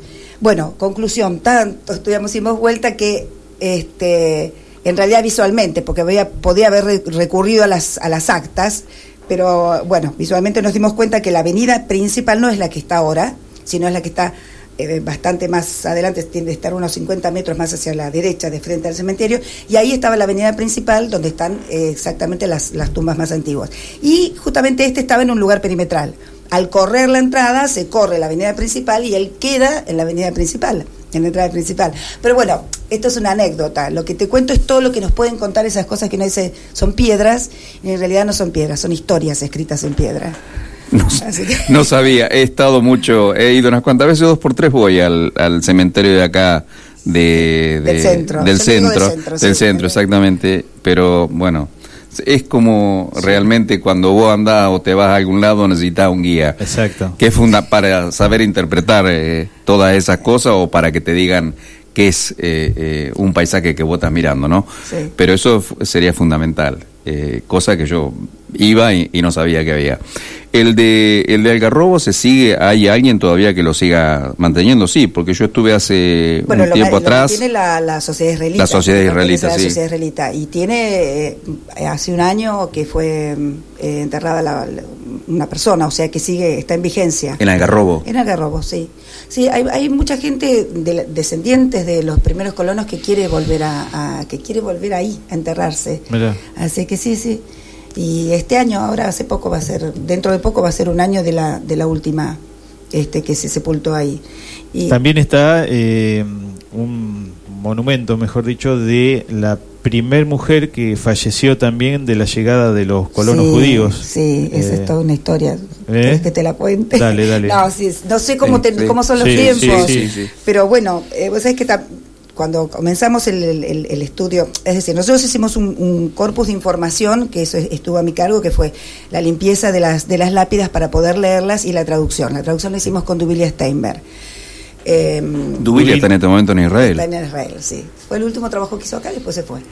Este, Perdón, eh, sí. estuvo hace poquito. Sí, estuvo Sí. también y queríamos terminar un trabajo del, del, del cementerio del centro también, de algunas traducciones. Bueno, uy, no, con el cementerio de Algarrobo hay, hay cosas interesantísimas. Hay una, una lápida que nadie, nadie la podía traducir, era una cosa rarísima. Unos decían que estaba en hebreo, otros que estaba en arameo, otros que estaba en yiddish, este, no se podían, nadie lo podía entender. La mandamos a la Universidad de Israel este y se puso en un grupo, en un grupo de Facebook, a ver quién podía más o menos Eh, este, descifrar eso. descifrarlo. Bueno, resulta que estamos en eso, eh, eso fue desde allá, desde Israel, porque hay que saber mucho sobre la sobre la, la Torá.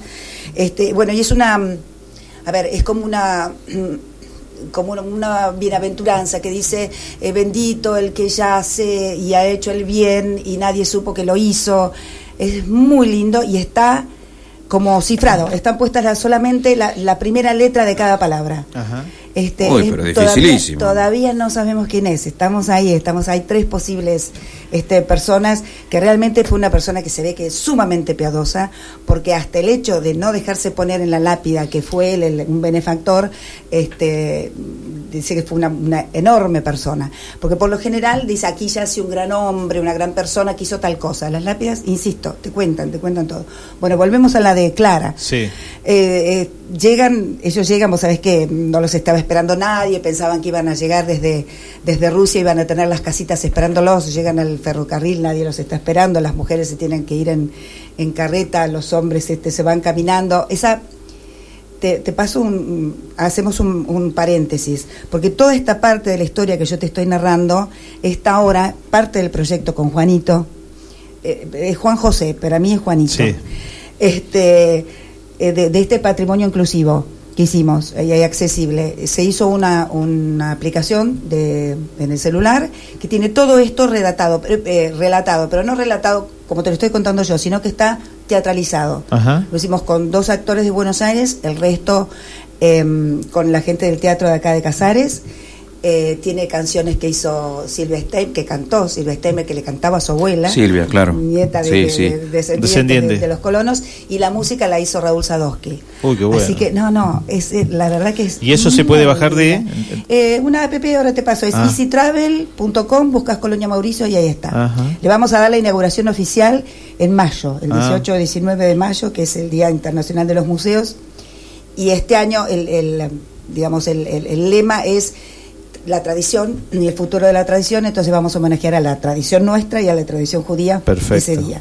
Perfecto. Bueno, viste cómo hablo, ustedes me pagan, ¿eh? No, no, no. Porque, eh, ay, se me cae el micrófono. Bueno, ¿por dónde iba? Ah, bueno, entonces estaban ahí instalados dando vueltas por la laguna Sí, sí. después de meses de, de estar ahí en, en campamento. Están caminando alrededor de la laguna, la laguna de pronto se pone colorada, el cielo se pone colorado, es el reflejo, y había un gaucho amigo de, de- de los, de este primer grupo y le dice, cuidado que viene el pampero. Ujú. Totalmente no, no sabían de qué se Nadie trataba el sabía nada de qué se trataba. este, viene, viene la tormenta, levanta eh, estas viviendas muy precarias que tenían apenas techo, algunos tenían techos de chapa y lona alrededor, otros vivían en pozos, Sí, o sí. sea, de una forma muy precaria, y una de esas chapas le da en la cabeza a Clara, Clara Sverlik, o Rice Sverlik, o Haya Sverlik. Eh, durante mucho tiempo se creyó que era una tumba que estaba más en, más en el centro del cementerio, porque y daba como fecha traducida de- del hebreo al castellano diciembre Ajá. del 91, pero pasó que en diciembre del 91 ellos no estaban, había un desfasaje entre el calendario eh, juliano y el calendario gregoriano. Bueno, hasta que finalmente logramos hacer la traducción de todas y una que estaba toda en hebreo es- era la de Clara, la, la primera víctima, porque coincide la fecha. Coincide más o menos, no hay un margen.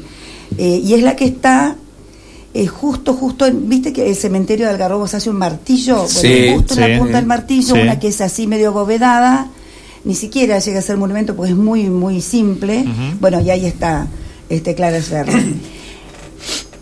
Por, en la traducción, a ver, en, en 1991, ¿te acordás que se hace el centenario Sí, de, la, de la colectividad? sí. Ahí, en, en- en ocasión de eso, se hace la traducción del libro de Alperson, de las crónicas de Alperson, lo hace el archivo Antonio Maya, que estaba a cargo de Susana Carioli, Sigal. Eh, al hacer la traducción de eso, que la verdad fue maravilloso, encontramos que dice, en una colina cerca de la laguna, él relata, Alperson relata esto que yo les conté, y dice, en una colina cerca de la laguna se entierra la primera víctima de la colonia. Exacto. Nos volvimos absolutamente locos. ¿Por qué una colina? ¿Por qué una colina? Si no es en esta zona no hay colina. ¿Qué Claro. significa lo de la colina? Entonces, bueno, fuimos a investigar la colina, se hicieron sondeos, se hicieron eh, con fotografía aérea, con interpretación de aerofotografía, con apuntes que tenía Susana Sigan en el, eh, en el archivo. Bueno, y ahí entonces se, se descubre, digamos, o se redescubre que estaba instalado el Fortín Algarrobos. Ahí mismo. O sea, el cementerio está colocado sobre el Fortín. Eh, Claro. están compartiendo el mismo espacio geográfico.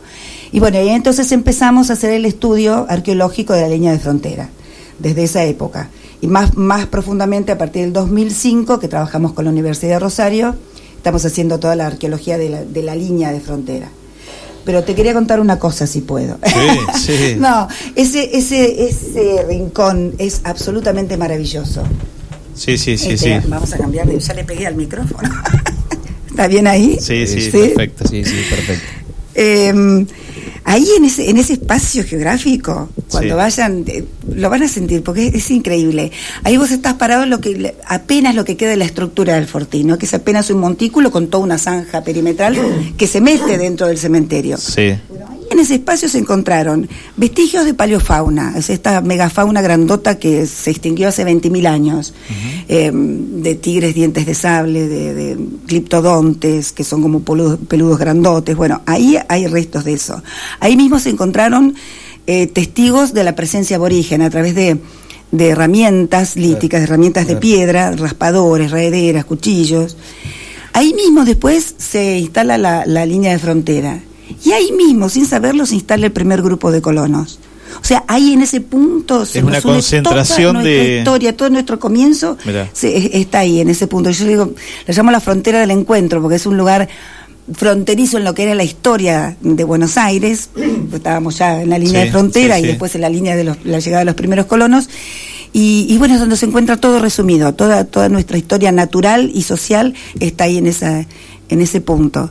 Eh, para mí es absolutamente apasionante, ¿no? Es tan rico. Y mira que hace, yo llegué a vivir a Casares en el 80 y en el 81 empecé a ir a ese lugar. Y el día de hoy que llego y me, me conmueve, porque ese es, es un espacio precioso.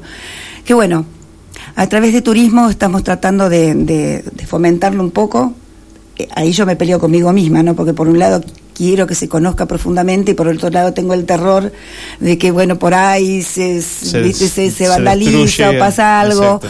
Este, pero no, este, estamos logrando eso. Ya se puso en, en valor el, digamos, lo que es eh, el paraje y bueno, ahora llega la otra, la otra etapa. Muy bien. Eh, nos vamos a ir a una pequeña pausa, la vamos a dejar descansar un poquitito a, a Teresa. Eh, un saludo muy grande a Alejandro que se estaba comunicando y dice gracias por desasnarnos. Bueno, Mi bueno, amor. Alejandro.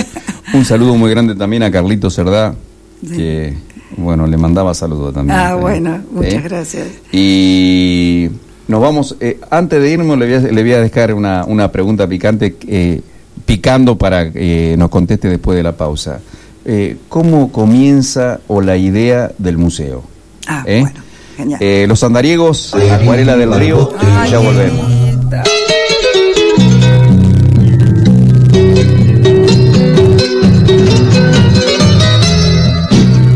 Un canillapo y una balsa, una guaina, una flor en el río.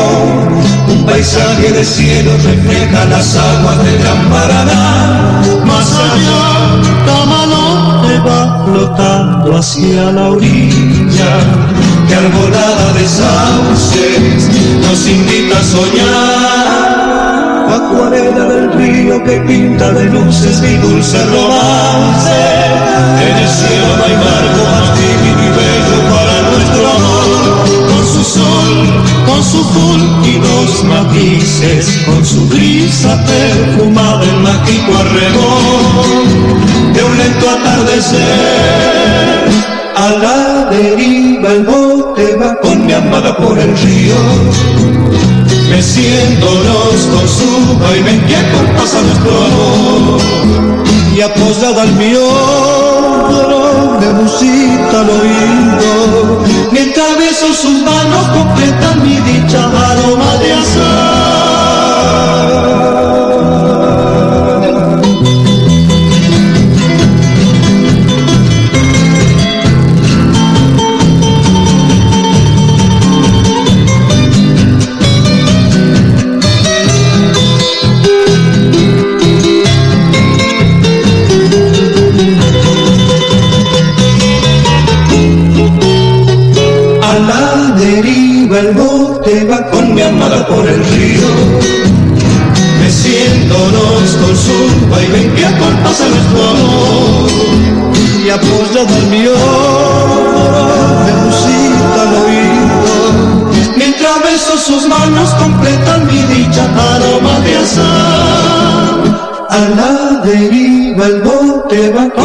por el río meciéndonos con su vaivén que acompasa nuestro amor. Y apoyada al mío me musita al oído mientras beso sus manos completan mi dicha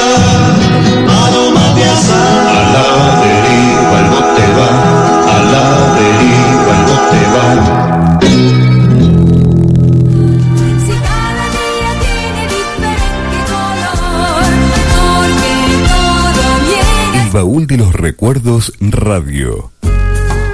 Refresca tus oídos con sonido incomparable. Con sonido incomparable. FM Digital 97.7 MHz. Somos la frecuencia que te da más vida. En Alvarado 88, las más ricas pizzas, empanadas, sándwich de miga, supremas de pollo. En Alvarado 88, teléfono 45 45 57.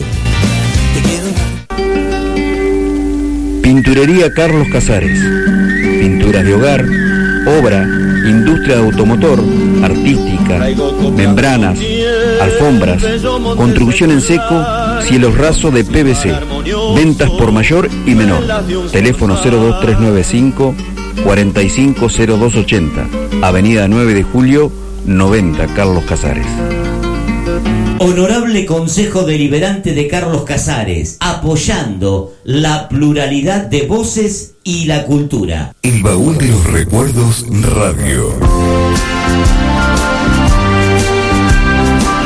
Atrapa con las historias, los recuerdos y las vivencias. Autoservicio Centro, carnicería, verdulería, almacén. La mejor atención y calidad en Carlos Casares. Nos pueden visitar en Avenida 9 de Julio 40 o hacer su pedido al teléfono 45 24 15 y se lo estaremos enviando a su domicilio. Nuestro horario de atención es de lunes a sábados de 8 a 22 horas y los domingos de 9 a 13 y de 18 a 22 horas. Atención Carlos Casares, ya abrió sus puertas un nuevo emprendimiento familiar que de Villegas llegó. Porquis, con todos los cortes de cerdo que en la calidad es lo mejor. También te ofrecemos pollos y milanesas de cerdo y pollo. Estamos ubicados frente a la terminal. Frente a la terminal Porquis.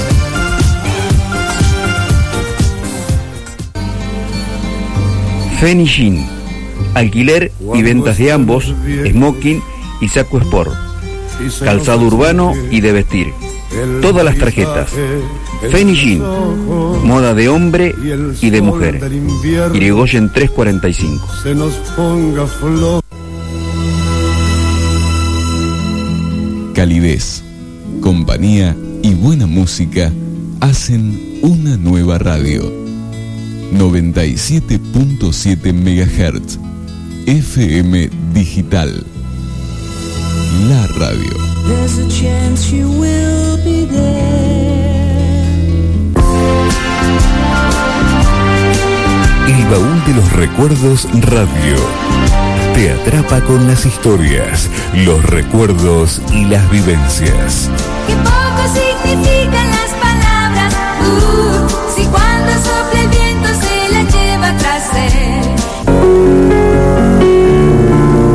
Salón Helio, siempre con la última moda, de Helio Rubén García.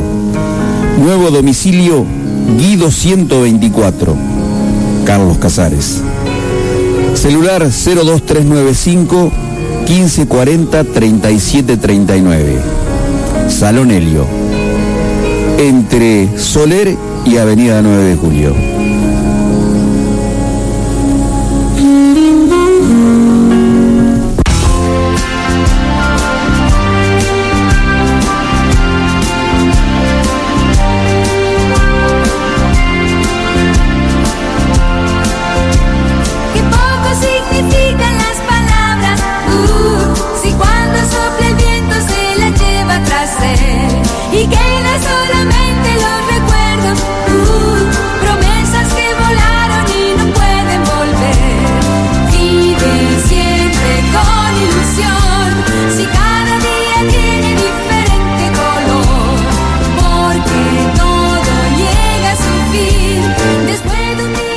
Muy bien, y seguimos con la licenciada en museología Teresa Cedo. Tenemos saludos, Leo. Dale. La gente estuvo llamando, se estuvo comunicando, están verdaderamente emocionados por todo lo que fue contando Teresa. Piche Michel le manda un gran saludo a Tere, dice así la nombró. Así que bueno, Tere Piche también. Elsa Nocelli también muy conmovida eh, por todo lo que se comentó de Juancito Simeonato, eh, vecina de Juan. Así que bueno, gracias Elsa y, y también para su esposo. Eh, Cristina Gatti también, muy interesante la entrevista de hoy, felicitaciones. Daniel Balbín también saluda. Y bueno, eh, la gente se va comunicando, mandando saludos. Y bueno, esto es el, el baúl de los recuerdos. Bueno, nos fuimos a la pausa y le habíamos dejado la pregunta picando a Teresa. ¿Cómo daba iniciación o cómo comenzaba la, parte del museo? del museo. Bueno, esto empieza eh, con el gobierno de Rampi en eh, la década del eh, 88, 89, con la comisión de cultura que había en ese momento a cargo de Horacio Vista. Y bueno, se hizo una comisión voluntaria, comenzamos a la recolección de objetos, una comisión muy linda que trabajó muy bien y que fue una de las cosas, una de las etapas más lindas de mi vida porque em, todo el proceso de la confección de un museo, eh, nadie lo sabe. O sea, uno va y ves co- como una vitrina, vos la ves y bueno, decís que linda, me gusta o no me gusta, pero todo el proceso de eso, el- la llegada de los objetos, el conseguir los objetos, el restaurarlos, el, el- contener su, en el caso de que se estén arruinando, bueno, parar este la, la corrosión de los objetos, eh, decidir cómo los ponemos, o sea, eh, fue un proceso muy lindo de, de reconocimiento del patrimonio, en realidad, ¿no? De, de- de empezar a, a reconocernos nosotros como comunidad. Eh, si bien el archivo había, ya hizo y sigue haciendo una, una labor impresionante con, con resguardar la memoria escrita, el tema del- de la memoria visual inmediata, esto que te da el objeto, este, no se había no se había hecho. Así que bueno, ahí en, en lo que fue, vos me decías el salón de eh, Quijote. El Quijote acá a la vuelta. Acá a la vuelta. En la que Madrid. También fue un desafío, porque era un boliche. ¿Cómo, Claro. cómo haces con, con la estructura que tenía el boliche, de esa estructura un museo? Bueno, y fue fantástico, porque tenía unas... Unas este, arcadas. Unas eh, arcadas. sí, tenía una arcada que quedaba divina, ahí pusimos el boliche, después tenía otras en la, en la pared, ¿cómo se llaman estos? Este, como vitrinas en la pared, como huecos, bueno, entonces nos vino perfecto para vitrinas. La verdad que quedó muy, muy lindo, muy, muy agradable. Una Trabajamos mucho con le chicos. llama nicho a eso. Eso, bueno, no me salía. Yo- Vos sabés que a la mañana, el sábado, a mí me cuesta funcionar. Aparte, si tengo puesto un, un chip, tengo que cambiarlo. No, eso, un nicho, es verdad. Bueno, esos nichos fueron reútiles. Había también la parte que yo creo que era el bar, bueno, eso fue donde teníamos elementos de la casa de, de, de- de Maya. Así que, bueno, muy lindo. Lástima que duró poco, porque ese lugar después estaba en préstamo por la. Por la Sociedad Italiana. Por la sociedad italiana, sí. O por la- sí, sí, por la sociedad italiana. Y entonces, bueno, tuvo que salir de ahí. Eso fue bastante triste porque duró dos años, digamos, y después fue todo el material, estuvo en cajas durante mucho tiempo en lo que fue la Casa de las Hermanas. Este, ahí, que bueno, funcionaba cultura ahí. Claro, después fue Claro. la cultura, pero estaba almacenado. Después fue el episodio, ¿te acordás de las inundaciones? Entonces eh, fue es- eso estuvo ocupado, o sea, estaba eso como depósito, pero también estuvo ocupado con gente. Entonces fue un, un periodo donde nos tuvimos que deshacer de mucho del material. Sí. Por eso cuando, cuando te dan el material, te lo pueden dar en custodia o en, pre- en- en préstamo o en donación. Entonces, este, los que nos habían dado en custodia el material, que era muy interesante, por ejemplo, me acuerdo había un vestidito de bebé de, de 1911, reloj de ferrocarril, bueno, que era un material muy muy apreciado por la familia, entonces pedimos que por favor lo retiraran, Claro. porque nosotros nos hacemos cargo de la, de la buena conservación y exposición del material. Bueno, como no estaba, no tenía garantías de conservación y no se exponían, pedimos que mucho material lo, lo, lo retiraran. Así que bueno, ahí desgraciadamente se perdió bastante de lo que era el patrimonio. No se volvió- no, no, claro. Eh, y bueno, y después en este en el 2007 estaba Adriana Besone a cargo de, eh, del De área de, turismo. No, no estaba Ah. a cargo de cultura, estaba Horacio a cargo de cultura. Este, y Horacio me, me convoca para, para hacer el, digamos, el guion y el montaje del, del museo nuevo, del espacio nuevo. Que de hecho creo que lo compró Caprioli en su momento. Estamos el hablando del castillito. Estamos hablando del castillito, sí.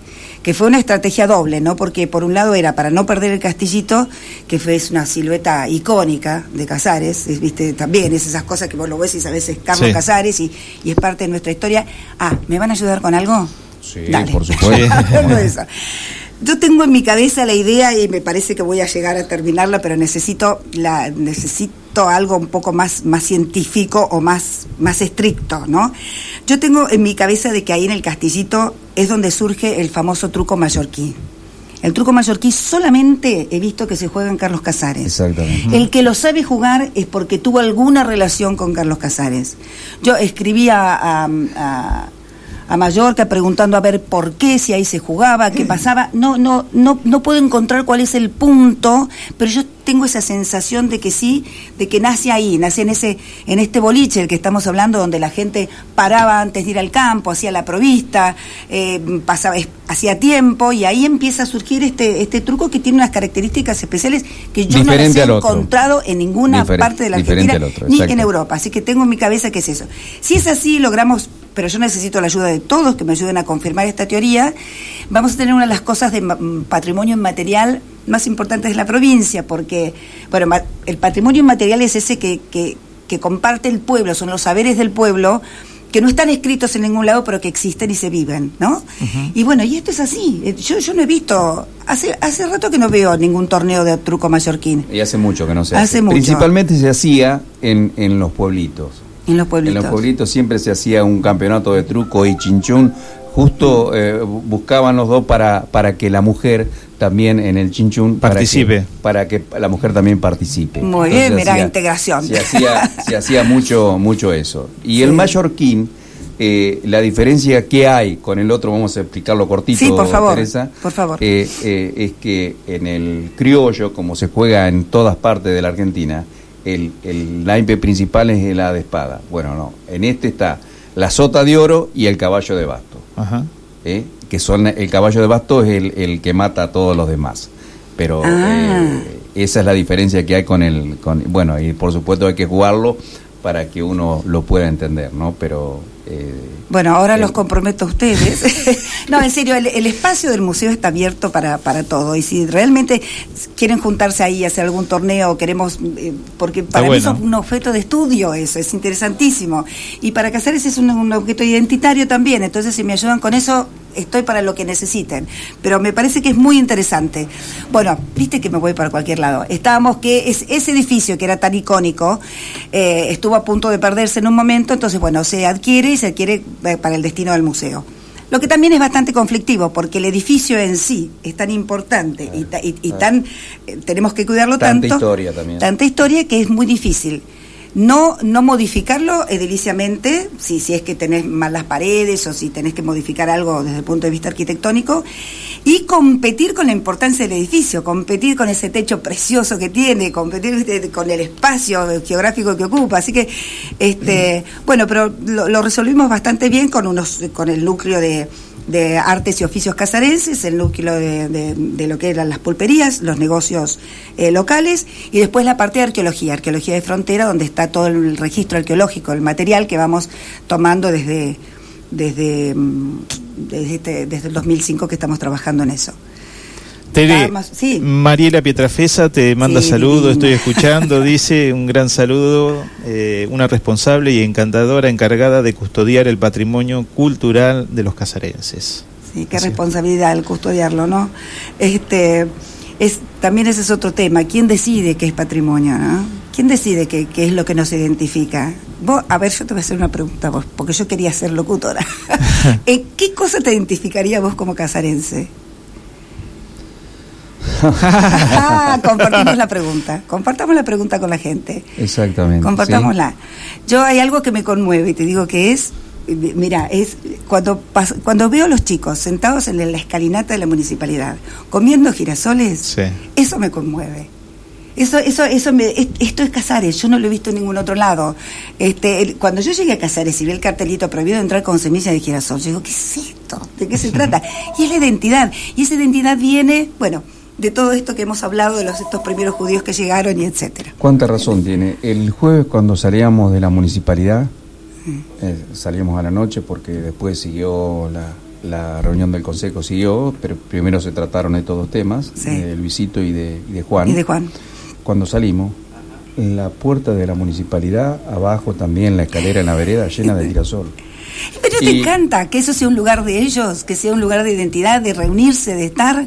Es el municipio, es el centro, es el corazón. Es maravilloso. No obstante eso, eh, Teresa, eh, yo digo, y uno que a veces tiene la oportunidad de andar por otras ciudades, no debe haber en la zona que se disfrute tanto la plaza como se disfruta en vos Casares. viste, siempre también me impresionó eso. Está todo el mundo en la plaza del centro. Las plazas de los pueblos por ahí es como una como el jardín de la abuela, viste que no se, no se toca. Esta es una plaza vivida y ahora más todavía. Ahora más. Ahora es impresionante. A la hora que pasa la plaza está Me habitada. llamó, está, está el domingo la me gente. llamó la atención Sí. la cantidad de gente que había sentada con una con una lonita en- Sí, que- tipo playa, lindísimo. apoyada en la espalda en, en los árboles. La verdad que realmente le puedo asegurar que me, Sí. me- me gustó tanto, Sí, pero tanto. Sí, lindo. Pero volviendo al tema, tiene razón lo que dice usted. eh, uno lo identifica, lo identifica a, a Casares con, con la, la, la- la semilla de girasol Claro.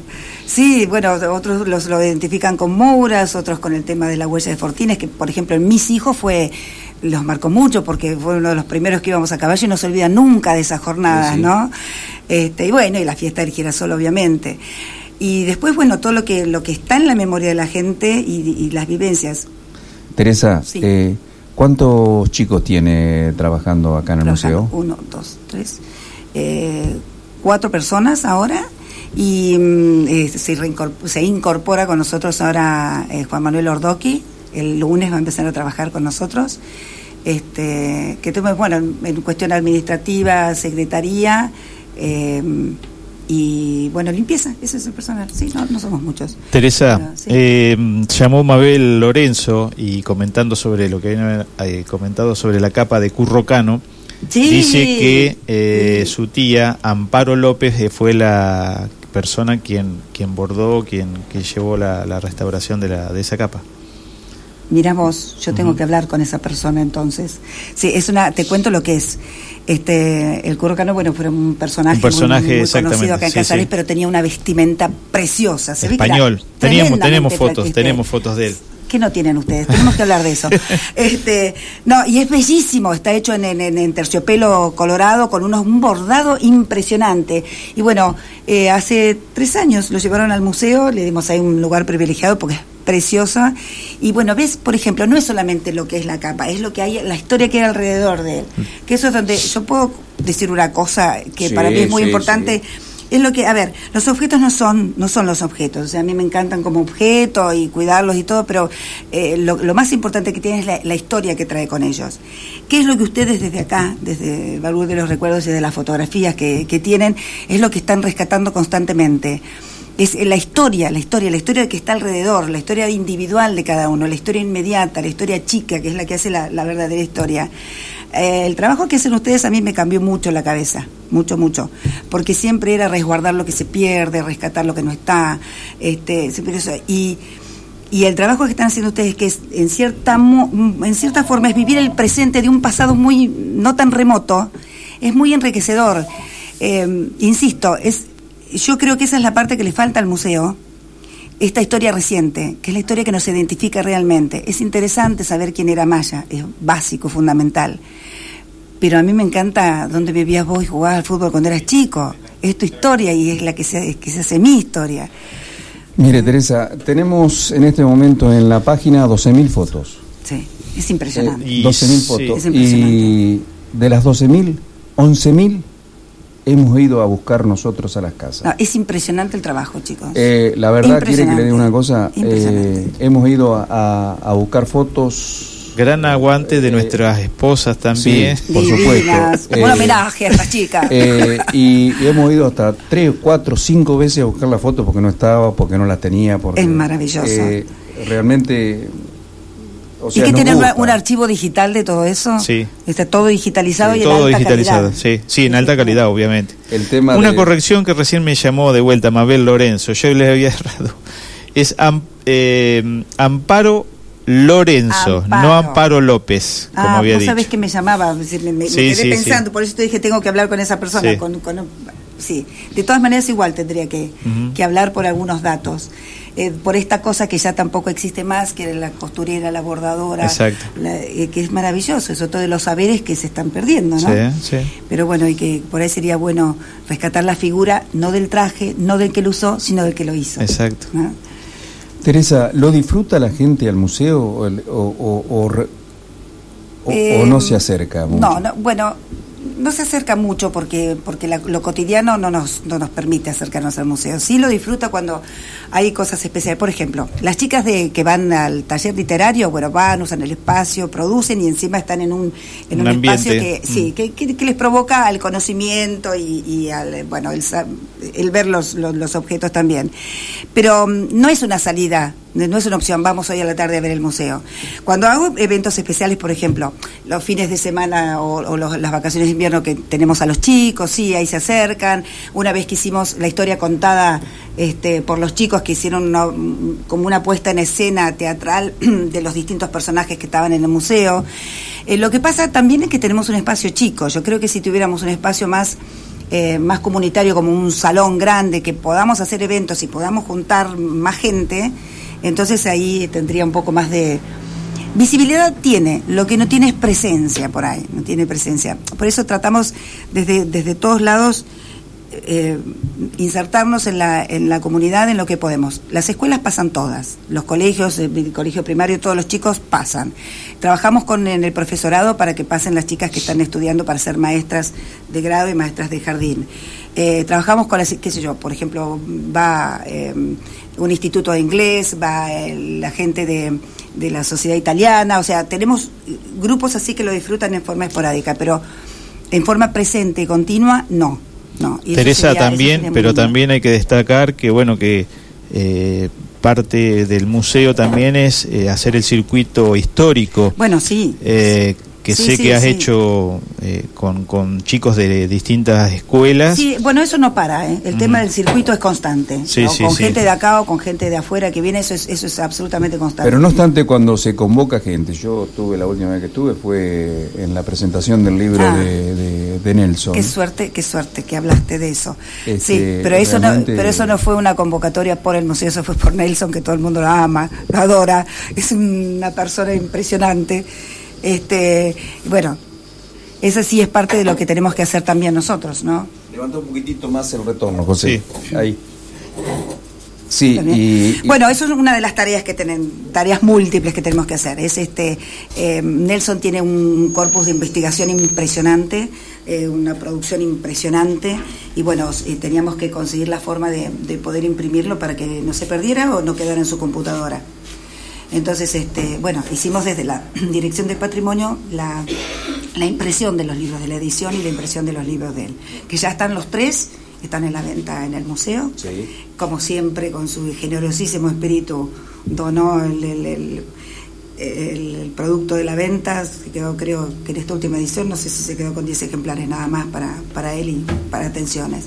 Ahora estamos haciendo la segunda edición del primer volumen y vamos a hacer la segunda del segundo volumen, porque sigue aportando datos y conocimientos. Sí, claro, claro. Así que bueno, eso también es parte de nuestra actividad, ¿no? Este, o sea, tenemos toda la parte de investigación y arqueología, tenemos la parte de conservación del material, la parte de exposición, la parte de difusión a través de las escuelas, eh, exposiciones especiales como cuando trajimos los dinosaurios o trajimos la muestra del bicentenario.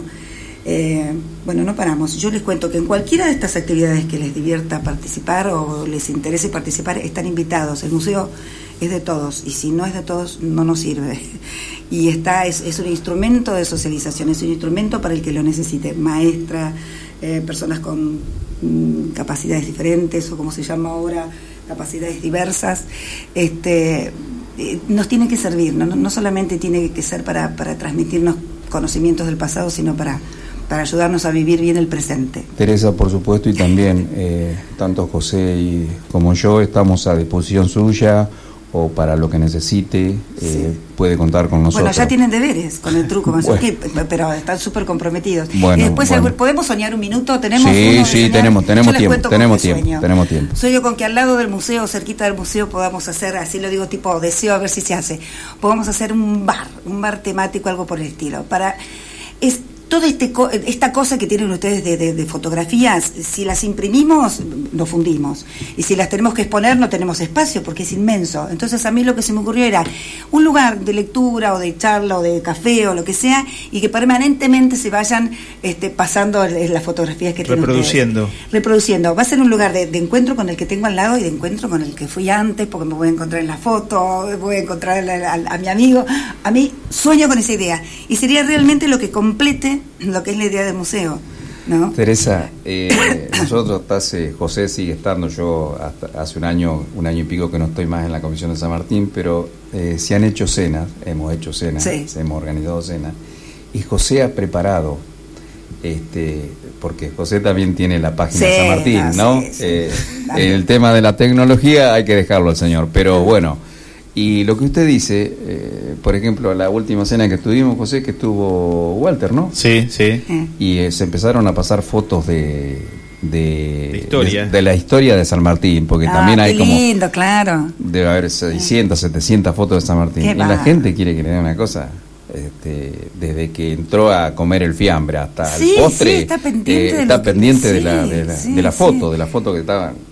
Sí, bueno, sí, es- la, cosa. la verdad un trabajo, chicos, que es súper encomiable. Yo no, no, no, no, no conozco ningún otro que se le parezca en la provincia ni en la nación. En serio, en serio, están haciendo un archivo maravilloso y un trabajo maravilloso. Teresa, y cortito. Sí, yo el- cortito. no, lo, de, lo, de, lo de huella, ¿cómo, cómo fue la, que empezaron a descubrir Fortines? ¿Cómo fue? Eh, eh, bueno, son dos cosas paralelas. Una, yo te comenté al, al empezar a trabajar con, con este Con José el Luis. centenario. No, esto fue, ah, bueno, en arqueología fue en el momento este de la traducción del libro de Alperson que dijimos, bueno, acá está el Fortín Algarrobos. Entonces ahí, desde el Centro de Registro de Patrimonio Arqueológico de la provincia y la Universidad de Rosario empezamos a trabajar sistemáticamente y arqueológicamente. En un momento estábamos, en ese, sí, en el 91, 92, bueno, más o menos por ahí, estábamos este, en el Museo Mouras con eh, José Luis Domingo. Y entonces José Luis Domingo tuvo la idea de por ahí hacer una, una pasada con, con automóviles para, para Sí. este, promocionar el, el Museo Mouras y todo eso. Y yo digo, uy, pero con, con autos vas a hacer pelota al camino, qué sé yo. Digo, vamos a hacerlo acá, pero sí, como en chiste. Entonces él tiene la idea de hacer esto a través de los fortines de la forma que se hacía antes, a caballo, con carros y qué sé yo. Entonces yo le digo, bueno, pero vamos a hacer un, un homenaje a los soldados, tiene muy mala prensa, ¿viste? O sea, Claro, es espantoso, claro, es muy difícil esa Sí, historia. Le digo, bueno, hagamos un homenaje a, a- a los pobladores en general. Entonces, bueno, ahí- así surgió como un ejercicio didáctico, digamos, está presentado así, un ejercicio didáctico para la transmisión de, de nuestro patrimonio, que era estos fortines, que esta línea es, es, es- es importantísima en la Sí. provincia, ¿no? Este, y bueno, ahí nace la idea con, con José Luis, hace un montón, no sé, mis chicos tenían cinco años, creo, no sé. Bueno, no hablo y, más. y fueron, no, no, no, sí. y, y fueron, fueron eh, también en la primera, Sí, en la primera sí, huella. pero la primera de chiquititos, iban en sus petizos felices y nos encantaba porque pasábamos la noche ahí cantando y no, no, la verdad que fueron momentos lindísimos, lindísimos. la- la gente en sí, toda la comunidad de Casares y gente de afuera ha sido partícipe, me parece, de, de todas estas hazañas de recorrido, eh, viviendo lo que vos estás contando, que era No, hermoso. sí, sí, Eh, sí, se esperaban ansiosamente Sí, la, gente el día exacto. Y mira, pasó un fenómeno, tengo tres, dos minutos más. Sí, sí, sí. Eh, sí. Yo me acuerdo cuando llegué a Casares, a vivir a Casares en el 80, no era muy fácil encontrar fileteros, había uno solo, filetero de, de, de Patria Carlos, de- sí, Descalzi, eh, que pudieran arreglar, qué sé yo, la masa de, las, de, de, de- de los ulquis o, o bomba- No era una cosa que se... Siendo un pueblo rural, no estaba esa ruralidad expuesta. No estaba el herrero. No estaba el herrero, no estaba la bombacha de capo, o sea, no, no, no, no éramos eso. A partir de esta cosa de la huella de Fortines, de, los primeros momentos, empezó a ponerse en valor el tema del fileteo, el tema de arreglar los carros. Eh, yo me acuerdo que salíamos a buscar pilchas para, para a buscar caballos para la, para el sulky, para la carreta, o sea, empezó a movilizarse eso y empezó a valorizarse toda esa tradición rural que teníamos un poquito adormecida. Y eh, para mí eso fue muy, muy, muy valioso. Es más, fue un trabajo presentado en el Congreso de Patrimonio Nacional y fue valorado como una de las expresiones. Este, es más, yo logré la declaratoria ahora de la provincia, la declaratoria de interés provincial de la huella de Fortines, por todo esto que produce. ¿Eso cuándo Eh, fue, Teresa? La declaratoria fue hace dos- tres años. Tres años. Declaratoria de interés provincial de la huella. Ahora vamos a ver si logramos la nacional. Pero realmente es una, existe otra más en la provincia de Buenos Aires que no tiene las características estas de pasar la noche, de hacerlo este, así en la forma que, pa- que, que fue hace 150 años, chicos. Este año se cumple, este año se cumple los 150 años del trazado de la línea oeste. Para conmemoración de esto, estamos armando una exposición en el Museo Mitre eh, sobre los materiales que tenemos arqueológicos y relacionados con, con la historia del momento, de la que Mitre tiene mucho que ver, ¿no? En ese espacio. Y 25 años de la huella. 25 años de la huella, sí. ¿Tenemos Sí, algún sí. mensaje, José? Eh, buen día, José Lo Juli. Este, bueno, en principio el reconocimiento a, a Teresa, que no siendo de Casares está tan comprometida con la historia nuestra. Y respecto al turco mallorquín, eh, yo diría que tendría que averiguar por el lado de Ilch, que había una colonia grande de mallorquines, y donde tengo entendido había maratónicas secciones de naipe y juego de naipe. Eh, por ahí, por ese lado, averiguando con gente vieja de ahí de la zona, a lo mejor le pueden decir algo.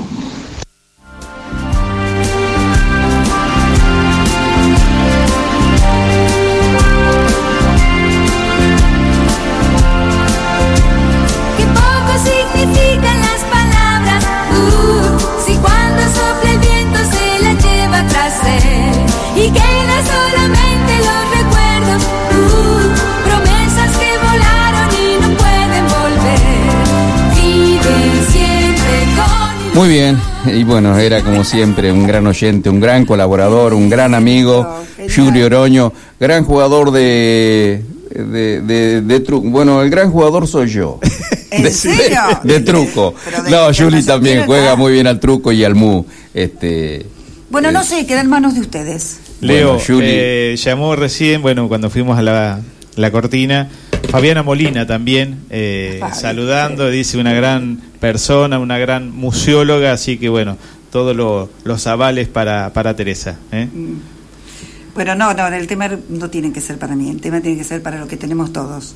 Así que lo- lo mejor que podemos hacer es reconocerlo, amarlo y cuidarlo. Y, y la verdad que Casares tiene una riqueza enorme, tiene una riqueza enorme de historia y de gente.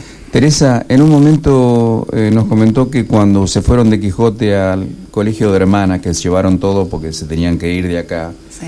eh, hubo gente que se volvió a llevar cosas para la casa. ¿Eso lo pueden volver a traer acá? Porque Sí. hay, eh, seguro que hubo material o, objetos que... Sí, sí, sí, que sí. no- Algunas cosas sí se, pidieron otra vez porque, bueno, tenía que demostrar que, que el proyecto tenía un viso de seriedad y que las cosas iban a estar bien cuidadas y, y- y expuestas.